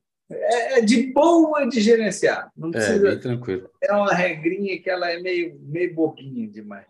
É, o que, o que o Paulinho falou é importante, não vai tirar essa água, cara, porque se tu tirar essa água, de repente é, usar o skimmer como ele de fato tem que usar, ele vai transbordar, tu vai lá, tira e joga fora, tu vai estar tá tirando a medicação da água, cara. Então, é. É importante que tu deixe ele fazer o efeito. água também, daqui a pouco é. afeta essa habilidade. Se é, mais, né? Exatamente. Eu, eu gosto de deixar o skimmer ligado e tiro o copo, é, ou então eu dou uma baixada nele até que ele não fique transbordando, é, para manter a oxigenação, cara. Eu acho importante, eu acho o skimmer uma fonte muito importante de oxigenação, cara. Eu gosto muito de usar Tem. com essa função. Eu, só de curiosidade, deixa eu contar aqui um esquema muito pardal, não é muito pardal, mas que é interessante. O cara, sei lá, o cara tem um aquário gigante, é um esquema pardal, para quem sabe o que está fazendo, pode até funcionar. É pardal usado. Paulinho, você já fez isso? Não, eu não faria, porque para o meu nível pardal, eu achei muito pardal. É, o Meleve que deu essa dica. O aquário é gigante, ele sabe como gerenciar. Quando ele está fazendo tratamento para ciano, para fluxo, ele mantém é, um, a, aquela saída. Tem skimmer que tem um drenozinho. Você pode colocar uma mangueirinha no copo. Uhum. Não sei se já viu isso. Tem um copo do skimmer e no próprio copo tem um, um buraquinho onde você pode, se quiser, colocar uma mangueira. É um coletor, na real, né? Coletor, é. é. Se quiser, você pode pegar esse coletor, jogar para fora do aquário Olha o, o esquema pardal do Melério. E aí, nos dias que ele está tratando, ele troca a água de reposição por água salgada. Então, aquele trem fica saindo, saindo, saindo, saindo, saindo uhum. o coletor e tudo que sai ele repõe na tá, Mas e a medicação? O que, que ele faz com a medicação? Para concentração? Ah, mas eu acho que é, é pouco vai sair um pouquinho, mas eu acho que mas ele faz essa pardal. Só de curiosidade, é a maior é. pardalzada aqui. Tem esquema que baba bastante, durante dois dias babando é. e jogando água, meu amigo. De repente, e ele postou e ele, ele faz isso. é a é. pardalzada dele. É, bota pardalzada nisso, meu amigo. É. Ó, o nosso amigo Sambinello também está na área. Amigos, meu Aqua tem é, 1,50m, 150 né? Tem o casal de palhaços, Antes de Spar, Friedman, Neon Gobi, Gramistes, Desjardins Tang, Blue Eye Tang e um camarão bailarino. Cabe mais alguns? Quais indicam? Hum, cara. Peraí que eu, eu perdi aqui. Ah, o aquário é... dele tem 150 e 50, 250 litros, tá? Ele tem Casal de Palhaço, Antes de Spar, Friedman, Neon Gobi, Gramistes, Desjardins Tang e Blue Eye Tang e um camarão bailarino. Cabe mais alguns e quais indicam? Tem muita gente pequena. Tem o Desjardins é. maiorzinho. É só, só o Blue Eye e o Desjardins de peixe grande, né? E o resto é tudo peixe pequeno. Ah, ah mas tem já um casalzinho de palhaço. É, que é. Aí já complica um pouco, né? Ah, Ó, eu, sou. Tá, eu diria tá que. É, eu, ia, é, eu ia falar que já está beirando, cara, um é. máximo aqui, cara. Não tem muito o que fazer, não. Assim, é. um peixinho de ocasião, né? Tipo, sei lá, um Midas, né? Um é. peixinho assim, mais de boa. Uh, de repente, sei lá, um, um casalzinho né? de. É, um casalzinho de. daquela. Que eu tenho aqui, a donzelinha. É, não, a donzelinha lá, aquela que come, come planária, é até bom que ela ajuda a manter algumas coisas, ela come... A Springer, né? A, a, a Springer, é. Essa donzelinha é bacana, um casalzinho também é legal. Então, assim, ó, na tua região aí, Sabina, tu tem bastante lojista que tem uns peixes legal, cara. Né? Lá o, o cara da Planeta Marinho, ele tem essas, todas essas disponibilidades aí, eu colocaria. Cara, tem um peixe, meu, que eu acho lindo pra caramba, só que eu acho ele muito caro. Tem que ter muita vontade de ter que é aquele. É, ele é pequenininho, ele é, ele é, pequeno, compridinho, e tem aquela anteninha em cima assim, ó, e fica nadando no meio. Ele é branco com vermelho, só que o que eu acho bonito é o roxinho. Eu sempre esqueci o nome daquela porra daquele bicho, cara. Esses dragonetezinhos, não? Não, não, não. É um peixe de meio, nadando no meio. Blend? Não, não. Ele é bem comum, cara. Ele é, o mais comum dele, ele tem a, ele tem a cauda vermelha miolinho branco e a anteninha branquinha assim também. Uh, ele fica tipo nadando e fica esticando aquela anteninha. Porra, meu, é um peixe bem tranquilinho, cara. Bem, é um peixe bem comumzinho. Antigamente tinha bastante, hoje em dia a gente vê pouco até. Ele pula pra caramba. Tá bom. E vai lembrando. Cara, depois, depois eu lembro. Firefish aí, ó. O Marcos Camargo ah, botou aqui, ó. Boa, garoto. É. Ele, tem, ele tem uma versão que ele é um rosinha. Tem, lindo, tem Firefish. Tem é. Fish, se eu não me engano, a, a Ecorrife, eles têm Aí, Fish. Ah, cara, é isso que eu gosto da galera que acompanha a gente, ó. Purple Firefish. É. Galera boa, galera boa. Valeu, Heitor. Purple Firefish, eu tive exatamente é, o é. Peixe é lindo, peixe lindo, peixe lindo. Eu acho é. muito lindo. Só que é saltador que é uma desgraça. Mas se for escolher um Midas também, o Midas também pula pra caceta. É. É, então, tipo, cara, Dá para dar, dá dar umas escolhas, Tem bastante opção aí desses pequenininhos aí, cara. Uh, Rock Mendes, Riff Blunt, boa noite, rapaziada. Atrasado, mas prestigiando, como sempre. Like dado e boa live a todos. Tamo junto, meu amigo. Nosso amigo Glauco, parceiro ministro aí, Glauco Eduardo Pereira Cortes. Boa noite, parceiros. Mais uma aula de quarta-feira. Ótima live, like dado. Obrigado, meu irmão. Tamo junto. Donzela arrependida. Fala, seus lindos. Passando para deixar o like e dizer que estou com muita vontade de voltar aos peixes antes dos 90 dias para o Riff porque os corais estão sentindo a falta da amônia produzida por eles. Socorro. Não volta não, cara. Não volta não, vai se incomodar. Cara, vai, como a gente falou, cara, vai alimentando os corais, vai, tipo, é, usando, usando de outras artimanhas para que os bichos não sintam. Vou te falar a real, cara, se tu estiver alimentando de uma forma correta, estiver mantendo a qualidade de água, a iluminação bacana, meu, eles não vão sentir quase nada, cara. A não ser que tu não esteja uh, fazendo da, né, de uma forma contente aí de deixar os bichos saudáveis, cara. Esse negócio de quando o aquário fica sem peixe, é, uma, acho que é uma percepção minha do Paulinho.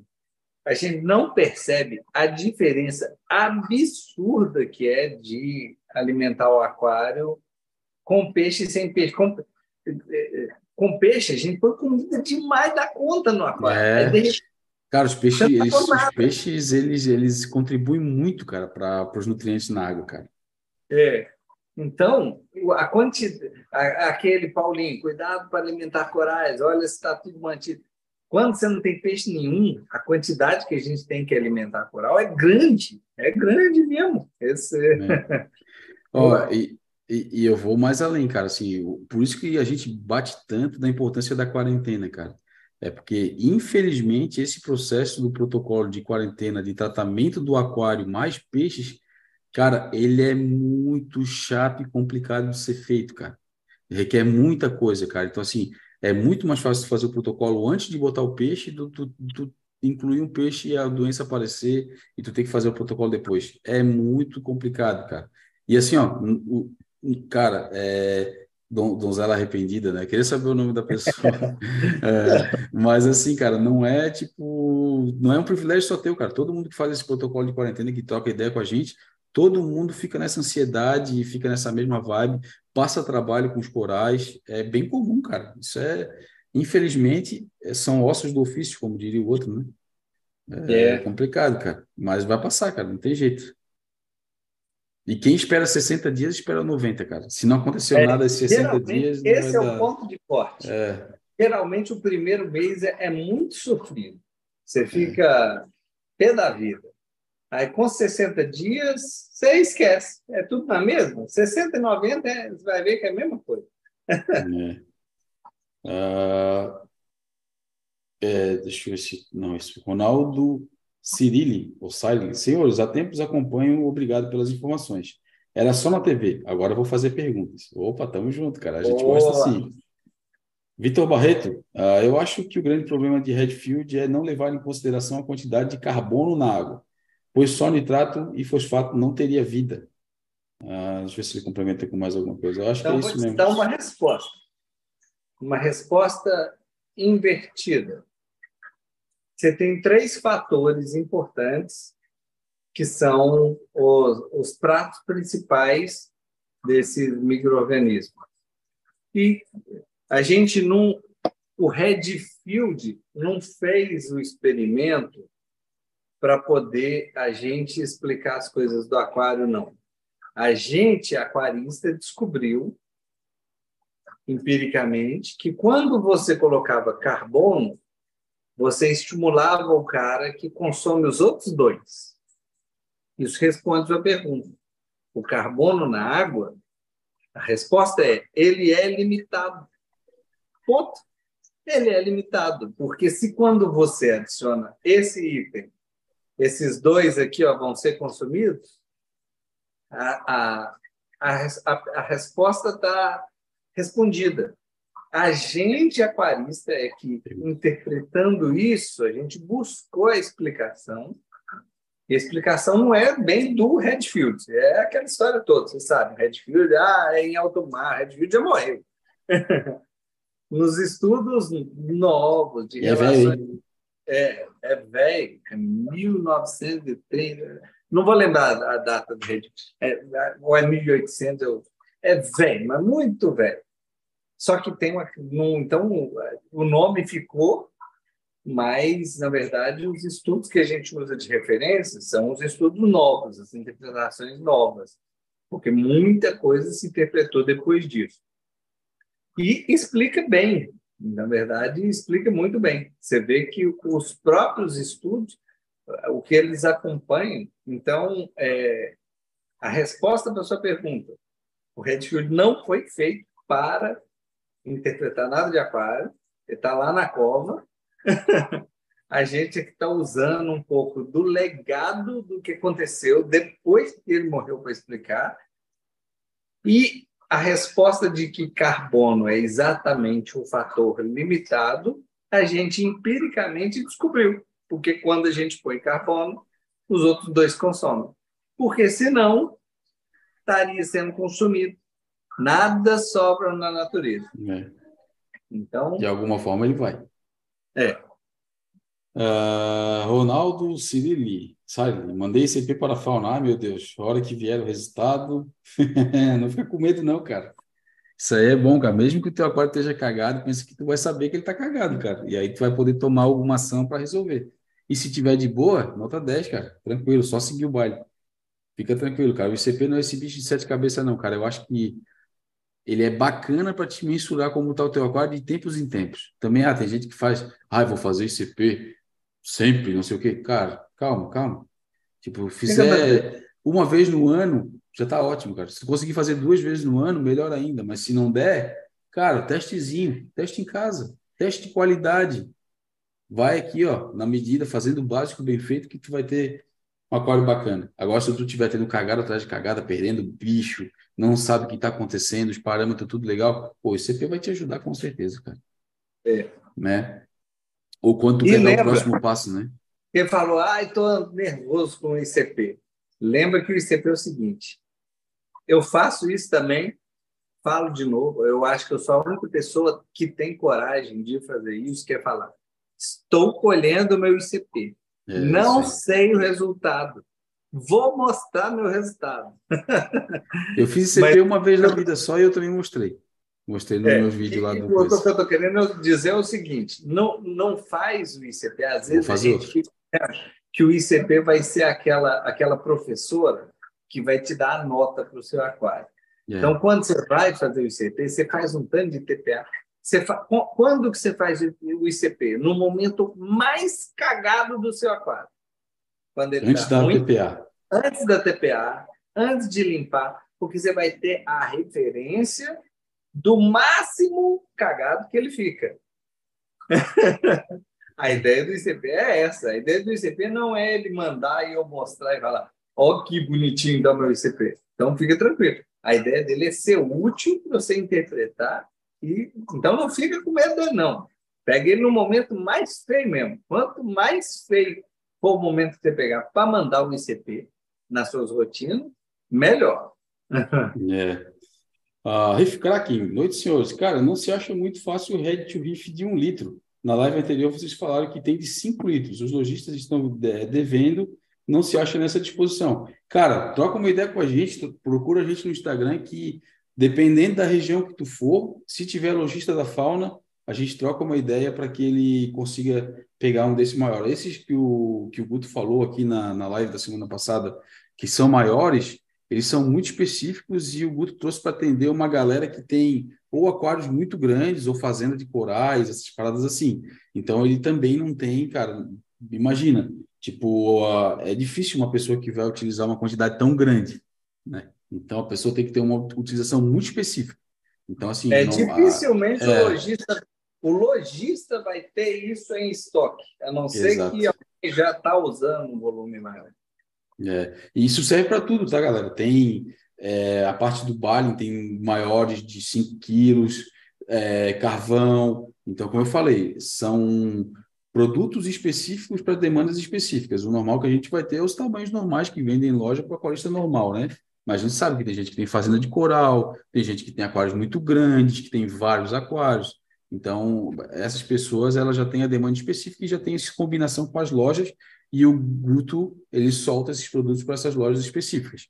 Mas se quiser, se tiver alguém com essa demanda, passa para a gente ou passa para o Guto, que, cara, com certeza a gente vai dar um jeito de fazer a chegar até vocês. A disponibilidade a gente sabe que tem em estoque esses produtos aí.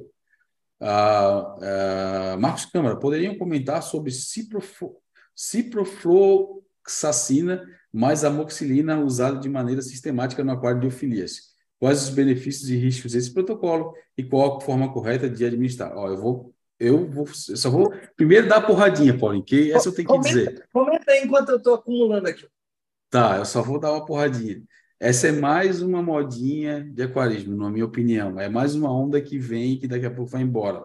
Daqui a pouco a gente vai estar tá falando que o aquário da gente ele está virando um paciente de hospital, cara. Porque a gente, está medicando esses aquários, cara.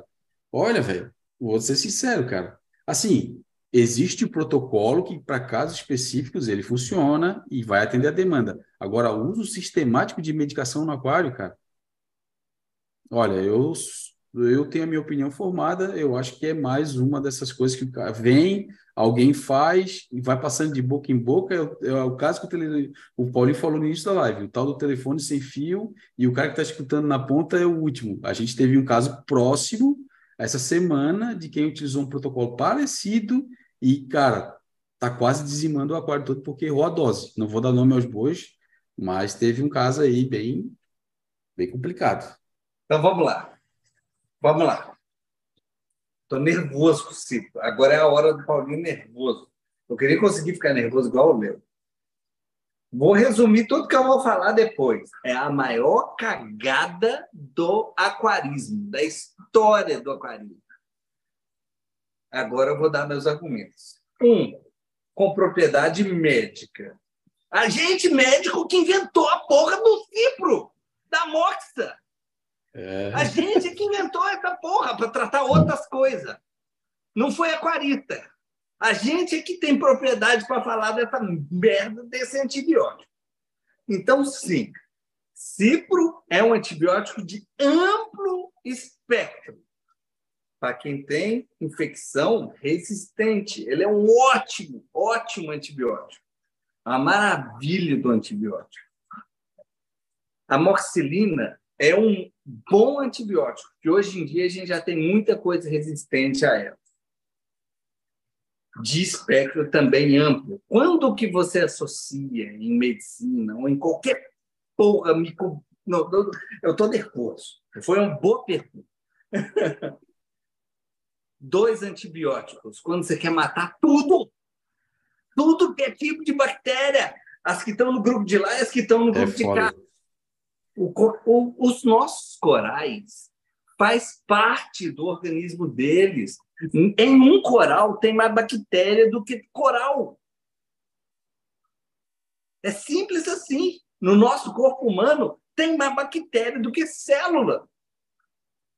As bactérias fazem parte demais da conta no fato de ter uma infecção, uma pereba, um negócio que de vez em quando a gente tem que tratar, não torna as bactérias algo danoso para a gente. Eles fazem parte da gente. E as bactérias que colonizam a nossa pele, que colonizam o nosso trato gastrointestinal, são quem está ocupando a cadeira do mineirão que pode ser ocupada por alguém patogênico.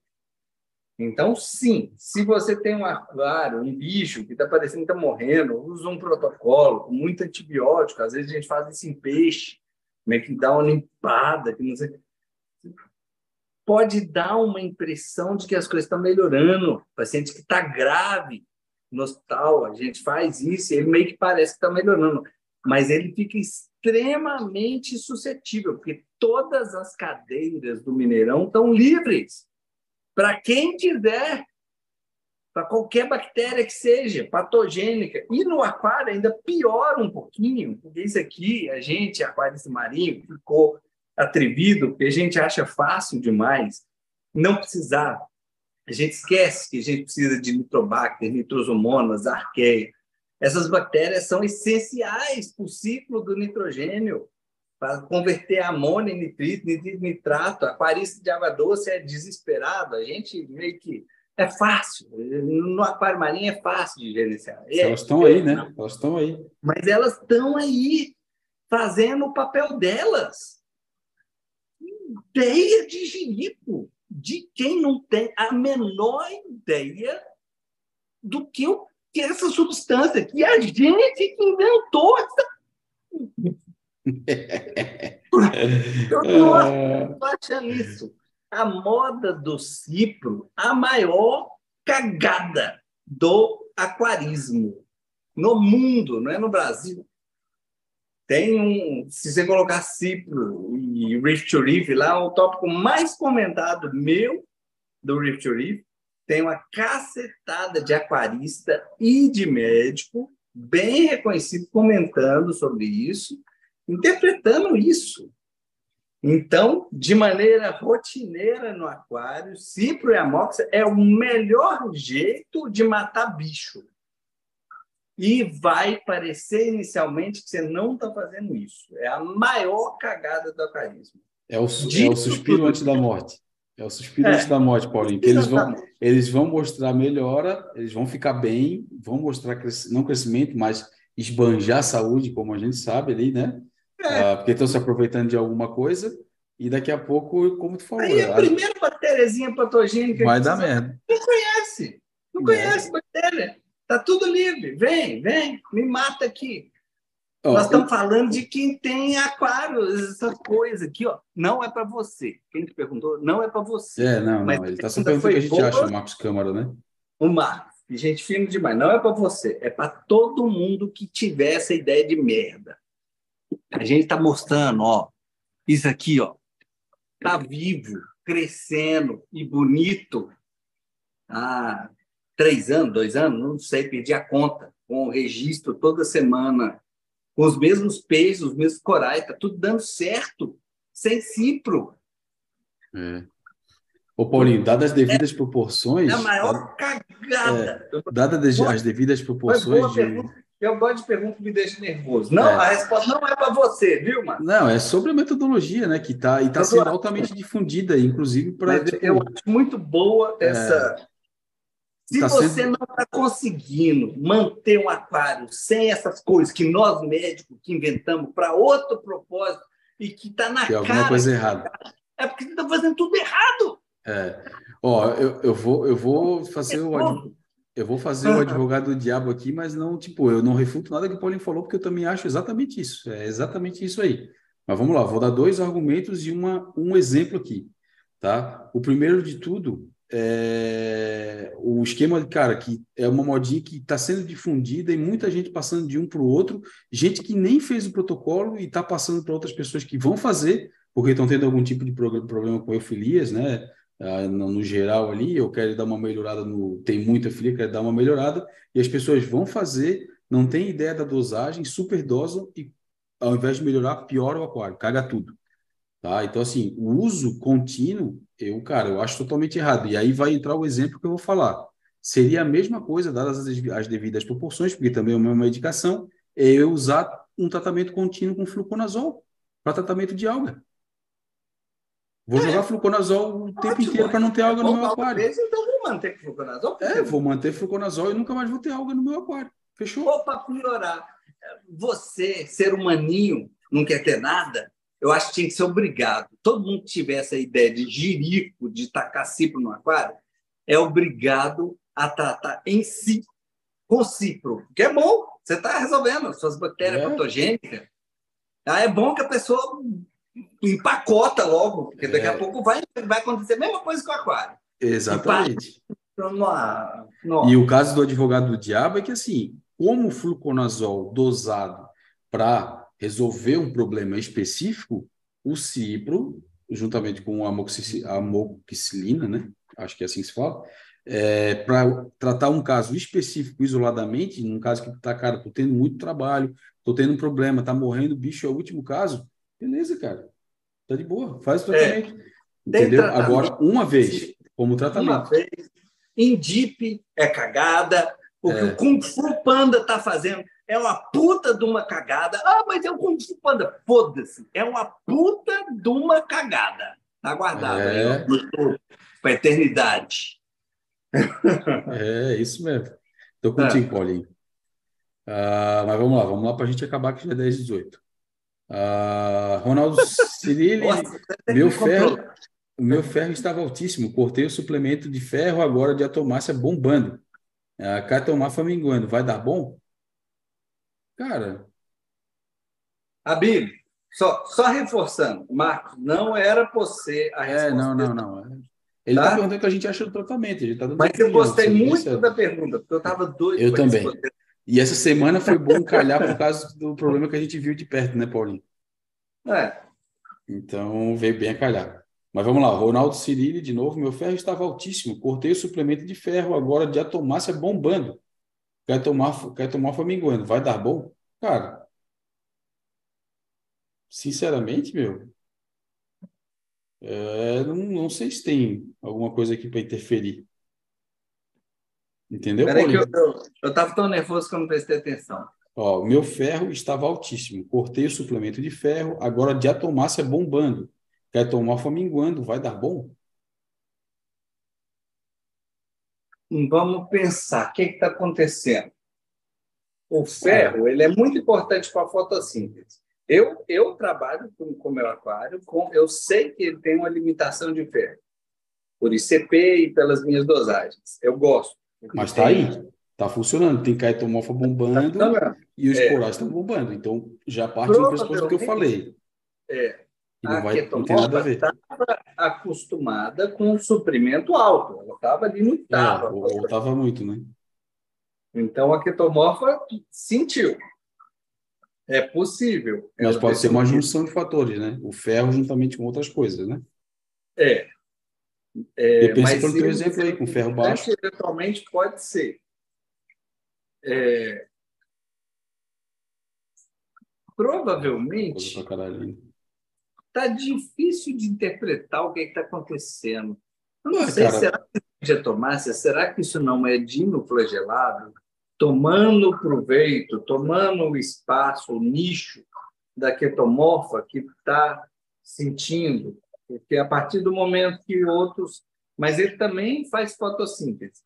Para dificultar ainda a interpretação, eu sei que o ferro, do ponto de vista científico, em artigo, para dinoflagelado, ele estimula dinoflagelado. Então, mais mais, né? Não menos para mais. Então, é, a carência não... de é. ferro não, não, do ponto de vista de explicação científica, não seria uma boa explicação, apesar de que é outra. outra, outra nem de atomácia, mano, nem de atomácia. Outra cacadinha que já falaram aí há um tempo. Ah, é o ferro baixo que dá de um flagelado. Mal cagado não tem. Ferro está baixo, porque o dino flagelado adora consumir. E ele está consumindo é. ferro mesmo.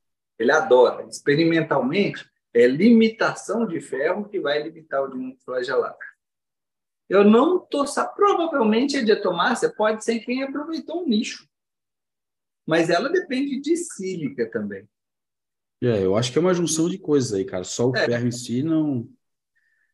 Sendo Quando bem tá objetivo. tudo difícil de interpretar, o que, que eu faço? Eu tenho uma conduta legal de aquário. Quando está tudo difícil de interpretar, eu, eu, eu, eu me rebaixo quando eu não estou entendendo a biologia da, de toda a caixa, que é uma coisa frequente. A gente é muito egocêntrico a gente achar que a gente está entendendo toda a Sabe biologia tudo, né? que está rolando aqui nessa caixa. E é, muitas vezes a gente não está entendendo. Aí eu vou lá e, e me rebaixo a um jardineiro. O que está feio, eu vou e tiro na TPA, os livros eu vim limpo, mas eu não tomo nenhuma atitude que vai modificar o curso do aquário, do tipo colocar antibiótico, aumentar um íon ou diminuir. Eu não, eu deixo ele rolar do jeito que está e limpo. O que está me incomodando, vou ali limpo, tiro manualmente. Eu faço efeito mais jardineiro mesmo. Não fica elocubrando demais, não, porque às vezes é mais fácil a gente chegar a uma conclusão de que não reflete a verdade. Entendeu como? é. Uh, Saulo Guiara, obrigado pela aula, amigos. Eu acredito que seja alga marrom. Os tanques estão comendo. Uso filtro RO de, de 7 estágios, 3 de DI, mídias novas e TDA de saída zerado. Vou praticar a paciência aquarística. Eu acho que, cara, a paciência aquarística para ti tá de bom tamanho, cara. Segue é o nosso amigo que falou das algas marrons lá no substrato e o aquário novo. Ah, tá bom. A Rock Band Riff Brut, é, eu não desligaria, não desligaria, não desligaria o skimmer, acho que prejudicaria a eficácia em oxigenação que ele promove. Meus nutrientes estão baixos também. Eu tiro o copo e deixo transbordando como quando usamos fluconazol. É uma opção também, meu parceiro. Uh, kamikaze, teia branca entre as rochas, é o que eu falei lá, que ele falou das esponjas, né? Deu o exemplo. O Eurípido 78 também contribuindo com o lance do que a gente falou de ligar no carro, que é o inversor DC e AC. 1000 de MDM, Blade Coral Grow, tem um teste de par uh, no coral do Denadai. É verdade, é o que ele está vendendo lá. Mas tu não botou a porra do teu Instagram aqui para a galera falar contigo, cara, se quiser comprar. Presta atenção é. aí, Jorge, cacete. André PDG, fala moçada. Hoje só deixando o like e depois assisto na íntegra. Grande abraço. Tamo junto aí, Pedrão. Se for ver depois, Tá em falta, safado. Tem que estar aqui presencial. Não tá perdoado. Não vai ganhar abraço do Paulinho. é... É, a galera falando aqui sobre o Firefish, Purple Firefish, né? A galera falando aqui. O Gusmares também deu o exemplo do Rock Alg, também é de boa e não mexe com ninguém. É um peixinho bem bacana. Bem lembrado aí. Ah, e o Vitor Barreto tá falando que tá de olho nele. Anderson Kamikaze, Paulinho Nervoso é muito bom. Ah, e o Marcos Corrêa falando que entendeu e gostou da resposta. Pô, tamo junto, cara. E assim, ó, lembrando, Marcão, a tua pergunta foi ótima. A, a resposta, né, a, a, nossa opinião foi dada num contexto, eu acho que foi bacana, por conta de a gente ter pego um exemplo essa semana de uma pessoa que está tendo bastante dificuldade, dificuldade mesmo. Ao invés de tratar as eufilias, ele está perdendo todas as eufilias. Então, cara, um puta tiro no pé. Ah, e, cara, é um contexto geral aqui e a nossa opinião é a nossa opinião, cara. Não é regra geral do jogo, né?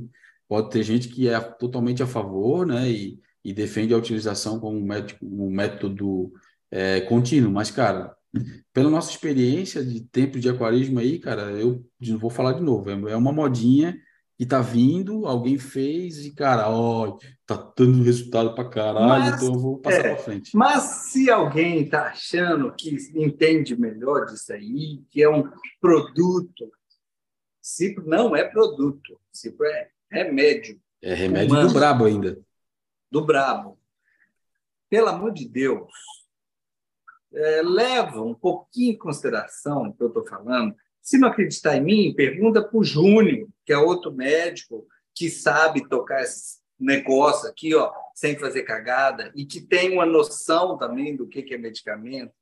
E leve em consideração um pouquinho quem minimamente entende o que, que tem nesse produto. Porque é de desesperador o que está acontecendo. Desesperador. hum, boa. É, eu, o nosso amigo Marcos está falando que entendeu a resposta, já tinha lido, né? Vitor Barreta, mais que a Cipro já salvou uma colônia minha de Hammer salvou. E na época eu até é, compartilhei as fotos com você, Paulinho. Então, é o que a gente falou, é o tratamento feito de uma forma, é, é, como é que posso usar a palavra específica, naquele ali e para aquele momento. É igual o fluco, cara, que a gente utiliza para matar é, um. É, existe né? tratamento é. com cipro no aquário. Existe. Eu, Paulinho, vai lá nos meus vídeos. Eu já fiz no aquário, no nano do Luiz, para ter a experiência com o tratamento, para ver o que, que era o resultado, para sentir, para saber se é, ter uma opinião um pouquinho. Mas não, ah, mas você nunca fez. Não, já fiz só com a finalidade de ser o, o cobaia. Tá lá. então, o protocolo no aquário existe, a dose tem que ser certinha, é por poucos dias e é para resolver alguns problemas que eventualmente a gente vai resolver. Então, olha só, o coral está morrendo, ele sofreu um estresse. Ele está ruim. O estresse pode ser qualquer coisa muita luz, pouco nutriente, baixo nutriente, pico de fosfato, muito calor, esqueceu de ter reposição, salinidade variou, qualquer cagada que a, que a gente que já fez, estressou o coral. E aí ele ficou suscetível e ele pode estar tá promovendo infecção bacteriana patogênica que vai terminar de matar o coral. E a história natural é assim, ó, perde uma boquinha, depois outra, depois é outra colônia, parece que o trem está espalhando e pode ser meio ruim mesmo. Isso é igual a gente cortou a pele, deu uma pereba, você está coçando a pereba, está cheio de pulso, você coça a sua cabeça, dá outra ferida. Aí você toma um antibiótico para melhorar a situação. A gente entende, é muito fácil entender a biologia do que está acontecendo ali. E pode ser muito útil, pode salvar bicho. O meu medo é que uma coisa extremamente Continua, útil. Né? O aquarista não pode dizer, nossa, mas resolveu um trem difícil de resolver. Agora eu vou ter uma ideia. Aí é que aquarista caga demais. Vou soltar o sarrafo, vou utilizar a minha vida inteira. É. é ah, é o uso não. contínuo, cara. Esse é o uso contínuo. Então, assim, ó, casos específicos, isolados, cara, a gente é totalmente a favor. O tratamento tem para fazer. Vamos utilizar, vamos pensar em todos os tratamentos medicamentosos dentro do aquário. O grande exemplo é o fluxo, cara. Funciona e funciona para um caralho. Mas nem por isso eu utilizo ele continuamente, cara. Para erradicar e não ter mais a probabilidade de ter problema com algo. Entendeu? A melhor é... coisa é você é um exemplo uma, tosco, mas né? Botou água, já vou botar um fluconazol aqui, que eu não quero nenhuma água água É, é um exemplo tosco, mas é um comparativo que a gente pode fazer, cara. É uma analogia bem legal, né? É, é o mesmo caso daquele cara que, que, que foi no, no Vou aproveitar para contar uma historinha que está acabando já aqui, ó. É o mesmo caso daquele cara que foi no, no restaurante com a namorada a primeira vez. Aí chegou lá no restaurante, tipo, tava promoção de, de, de massa. Aí o cara pediu, ó, vou comer, vou comer, vou comer. Comeu, comeu, comeu, comeu, comeu, comeu, comeu, comeu, comeu, comeu, comeu. Quase morreu, se entupiu. Cara, aí ficou passando mal pra caralho. Uh, meu Deus do céu, não sei o que. Aí foi lá para sair com a namorada e tal. Aí quando chegou na hora de ficar com a namorada e tal, o cara não conseguia porque tava passando mal pra caralho. Aí ele sentou na beirada da cama e ficou pensando: Meu Deus, meu Deus, faça com que eu não vomite. Se eu não vomitar, se eu não passar mal, eu nunca mais vou fazer isso, nunca mais vou fazer isso. Aí ficou, ficou, passou, passou, passou uma meia hora, o cara melhorou. Ficou tranquilão, respirando fundo, aí foi lá e ficou com a namorada. Só que quando ele chegou em casa, ele foi lá e matou mais uma pizza inteira. Então não adianta de nada, cara. O cara passou mal pra caramba de tanto comer, ainda depois de tanto comer, chegou em casa e ainda botou uma pizza para dentro para ficar de novo mal. Então o juramento dele não valeu de nada. É a mesma coisa esse caso aí. É, é uma Mas, ideia muito furada. Muito é, é muito furada. É de Mas vamos lá. Yeah. Uh, Rodrigo Nunes, o problema não é usar os medicamentos em si, o problema é saber utilizar da forma correta. É, basicamente é. isso, telefone sem fio. Ué, né? é medicina. A gente é. tem comprimidinho de tudo. Imagina, você chega lá na farmácia, tem aquela prateleira inteira de comprimido. Tudo aquilo é para melhorar alguma coisa. Ah, então vou tomar uma bolinha de cada uma dessa aqui e eu vou ficar super-homem. É, é. é, proporcional a isso essa ideia. É. o riff em casa aqui, tentei na outra live, mas era da tier list, tier list, cacete de agulha. Queria agradecer ao Paulinho por ter me dado alta no hospital outro dia. Fizemos altos exames, fiquei ruimzão descobri que era dengue. KKK, foda. Mas é agora meu... tá tudo bem, graças a Deus. Voltei a passar mal só com o aquário agora, como sempre. Ah, sou grande é... abraço. Foi a coisa mais legal que eu vi no hospital. Aí me viu assim e falou: Uai, mas Paulinho? Que isso? É live? É... Ó, e aqui, ó, o Iago, Iago Oliveira tá perguntando: qual o melhor coral para iniciar no riff? Cara, Aí vai depender do que tu gosta, né, cara? É complicado a gente dar um exemplo, mas vai para os corais mais simples, cara. Né? É...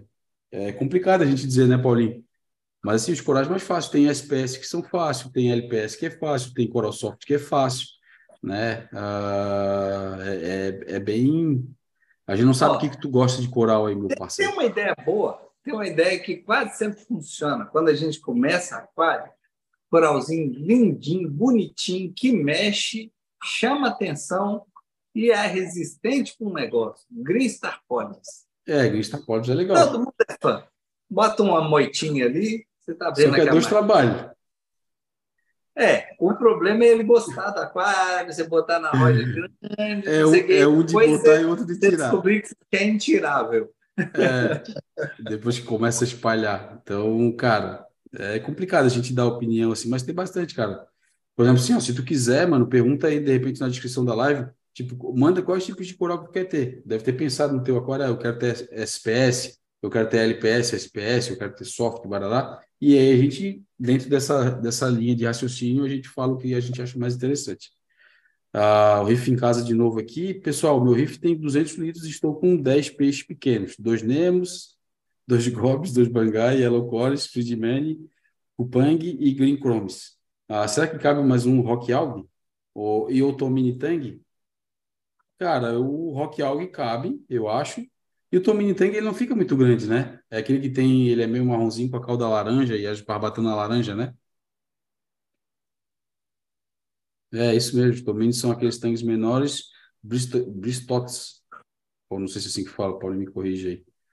É, ah. a única coisa é o, o Rock Alg, eu acho que talvez é a boa ideia, que o aqua dele está mais ou menos novo. É. Eu acho que ele ainda não está maturado. Porque você, na, na hora que você colocar um peixinho, você pode colocar um peixinho utilitário ou um peixinho enfeite. Eu gosto dos utilitários sempre, cara. Dou sempre preferência. É. E o Rock Alg, eu acho a ideia dele muito boa, que é um peixinho utilitário, assim, fenomenal, vai vir ainda alga marrom, e aí ele vai ficar ali dando as pastadas, limpezinho, o cara é eficiente, e eu acho que dá o aguenta o tranco. Se nesse momento colocar um peixinho enfeite, aí você meio que está semeando um probleminha que acho melhor deixar para pôr o peixinho enfeite quando tiver mais de boa, mais é. tranquilo, estabilizado a aquário. É, e o tangue cabe aí também, cara. Só que, assim, como o Paulinho falou, né? deixa, deixa mais para frente. E aí ele falou aqui, ó, é, Paulinho me contou que o pai dele usa um remédio preventivo lá no RIF dele. Em, é, como é que é essa história, Paulinho? Peraí. Ele falou que tu, o Paulinho deve ter brincado com ele lá no plantão, uma coisa que teu pai usa um remédio preventivo lá no aquário. Ah! Não! Não! Não conta podre! Contos podres. Deixa em off, deixa em off então. Não, vou ter que contar. Vou ter que... Eu, Paulinho, é, sabe aquele negócio do, do, do, Ferreiro da casa? Qual que é uma. uma casa de Ferreiro. Casa de Ferreiro, é. casa Ferreiro, de Ferreiro Espeto de Pau. É. Meu pai não assiste essa live, não segue o que eu falo. Eu, uma vez, dei a bobeira Falei, ah, vai ter essas alguinhas aqui, nós vamos resolver, eu vou pôr um comprimido aqui, que não sei o quê. Pronto, semeei a discórdia. Ensinei a ele o fluconazol. E aí ele joga direto. Toda semana ele pega um comprimidinho de fluconazol. Olha, já temos, conheço, conhecemos uma pessoa Olha, que bota, é assim faz um uso contínuo. Tá contado, tá contado. Boa. Ele não me é. escuta. Não, pai, não, não, vou te explicar. Não, esse tanque que você me mostrou, ele faz idêntico. Funciona, que é uma maravilha. Aqui é um produto muito bom. Pai, isso é um remédio. Isso é para tratar micose de gente. Calma, senhor. Não, esse produto é muito bom. Deixa, estou fazendo, tá, tá funcionando. E tá lá. Gosta de passar vergonha na farmácia. É. E o Iago Oliveira ele complementou aqui, ó, pretende ter soft e LPS, ó, soft, é fácil, mushzinho, é da hora, é, o que mais? Xênia, eu acho bonito, a Leather, tem esses Leather que são todos, eu acho muito lindo, que é aqueles que têm um tentáculo bem grande, são bacana e fácil de ter. Uh, eu falei Mush, né? Mush, Mush é bacana de ter também. Uh, o que mais, Paulinho, de soft que a gente pode falar aí? Ó, tem Zoa que é bem fácil. Zoa também. Pega um. Tem Zoa que tem um. É, Baby Black Blue, por é exemplo. É bem fácil. Que vai super fácil na parte. Rasta, rasta não, aquele. O Bob Marley, né? Que é aquele pretinho com, com azulzinho. É, também. Bom, tem, tem alguns outros fáceis de manter. E é muito bonitinho, é legal de ver presbiterano. É. E, e LPS, que a gente for falar, ó, LPS, algumas, é, alguns é, Frog, Hammer, esses mais simples, né? Uh, não de osso, de boca, são bem de boa. O que mais que a gente pode falar aqui? Leder, falou não? Tem Leder, Leder falei, Leder falei. Eu só fugiria do Leder daquele Devil Hand, que eu acho feio para um caralho. É, aquele outro LED espaguete também acho muito, muito, muito feio. Ah, que mais? O Yellow Tonga é da hora, o LEDzinho Yellow Tonga é bonito. Ele tem uma coloração amarelada, amarelada e todos, todos tu eu acho da hora, que é aqueles que tem um tentáculo grande. Fica bem maneiro, dá um movimento bem legal. Kenya Tree eu acho legal, o Paulinho botou no naninho dele lá, lembra, Paulinho? Ah, Kenya Tree fica é um, super é bonito. feita demais. Eu, eu poderia até falar Xenia Pompom, cara, mas a Xenia Pompom não é um. Ela, ela, ela é, é quando dá para né, tá com aquário bacana para ela, ela vai legal. É outra que eu tive que admitir. Tive que é. tocar o Vete adora Pompom. É. E ele estava achando lindo quando as Pompom estavam proliferando no naninho. Aí eu tive que contar para ele, que de vez em é uma coisa que eu assumo, que eu falo o pessoal, não esconde de ninguém. A minha Xênia não definhou. Eu defini é, ela. Ela é chata, ela, é, ela, é um bicho chato. Eu poderia falar sobre ela, ela é um bicho que dá uma, uma, movimentação bonita e é lindo. Só que, cara, ela é um bicho que eu acho chato, cara. Ela não é tão simples é. de ter. Aí tu olha o aquário do Calvete lá que tá brotando cheio de pompom para tudo quanto é lado. Mas tem um motivo. O aquário tá legal, né? É. É... Quanto mais bonito ficava o aquário dele, mais medo dava do meu. Falei, é. nossa, minhas rock, meus Não, e, e, e, quem vê ali, cara, vê que e tenta ter no seu aquário, vê que não é assim. O, caso do Calvete é um caso específico, cara. O aquário dele tá maneiro para atender a demanda. Ele sabe tocar um aquário para é. elas, né? E não é um bicho. Lindaço, lindaço. É. Tá um trem impressionante. Tá lindo, tá lindo. Tá com um movimento super bacana aquele naninho dele lá. E nem é um nano, é um pico riff, né? Vamos falar aqui, diga-se de passagem, é. né? É, é um picozinho. É, e, cara, acho que chegamos lá. Eu acho que era isso aí, mano. Não tem, né? Se for por esses aí, tu já vai de bom caminho aí. É, já tem bastante para te começar aí. E se quiser botar alguma espéciezinho, cara, Montípora, uh, pode ser a, a, Acho que a gente tem, Paulinho, é a Digitata Red, né? A Digitata Red. E aquela com azul, como é que é a. Montípora. É não é Capricórnio, não, né? Capricórnio, não, não, é, é de galinho também. É a Montípora. Pô, minha cabeça hoje tá fodida, hein, mano? Comum também, é igual a, a, a é. nossa aqui. Só que ela tem azul. Samocora também. Esses corais também. Muito, light. É. Mas é isso. Vamos para cima aí. Acho que estamos de bom tamanho. É, chegamos aqui na finaleira, atendemos todo mundo. Né? Paulinho, quer deixar suas considerações aí, maninho? Já é 10h40, passamos bastante. Marítimos, obrigado.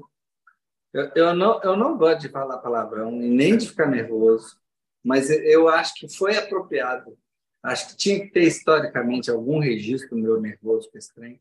E eu estou nervoso com esse trem, com essa ideia de jirico aí tá disseminando para todo lado. hum. Mas grande abraço para vocês, obrigado pela paciência e até a próxima semana.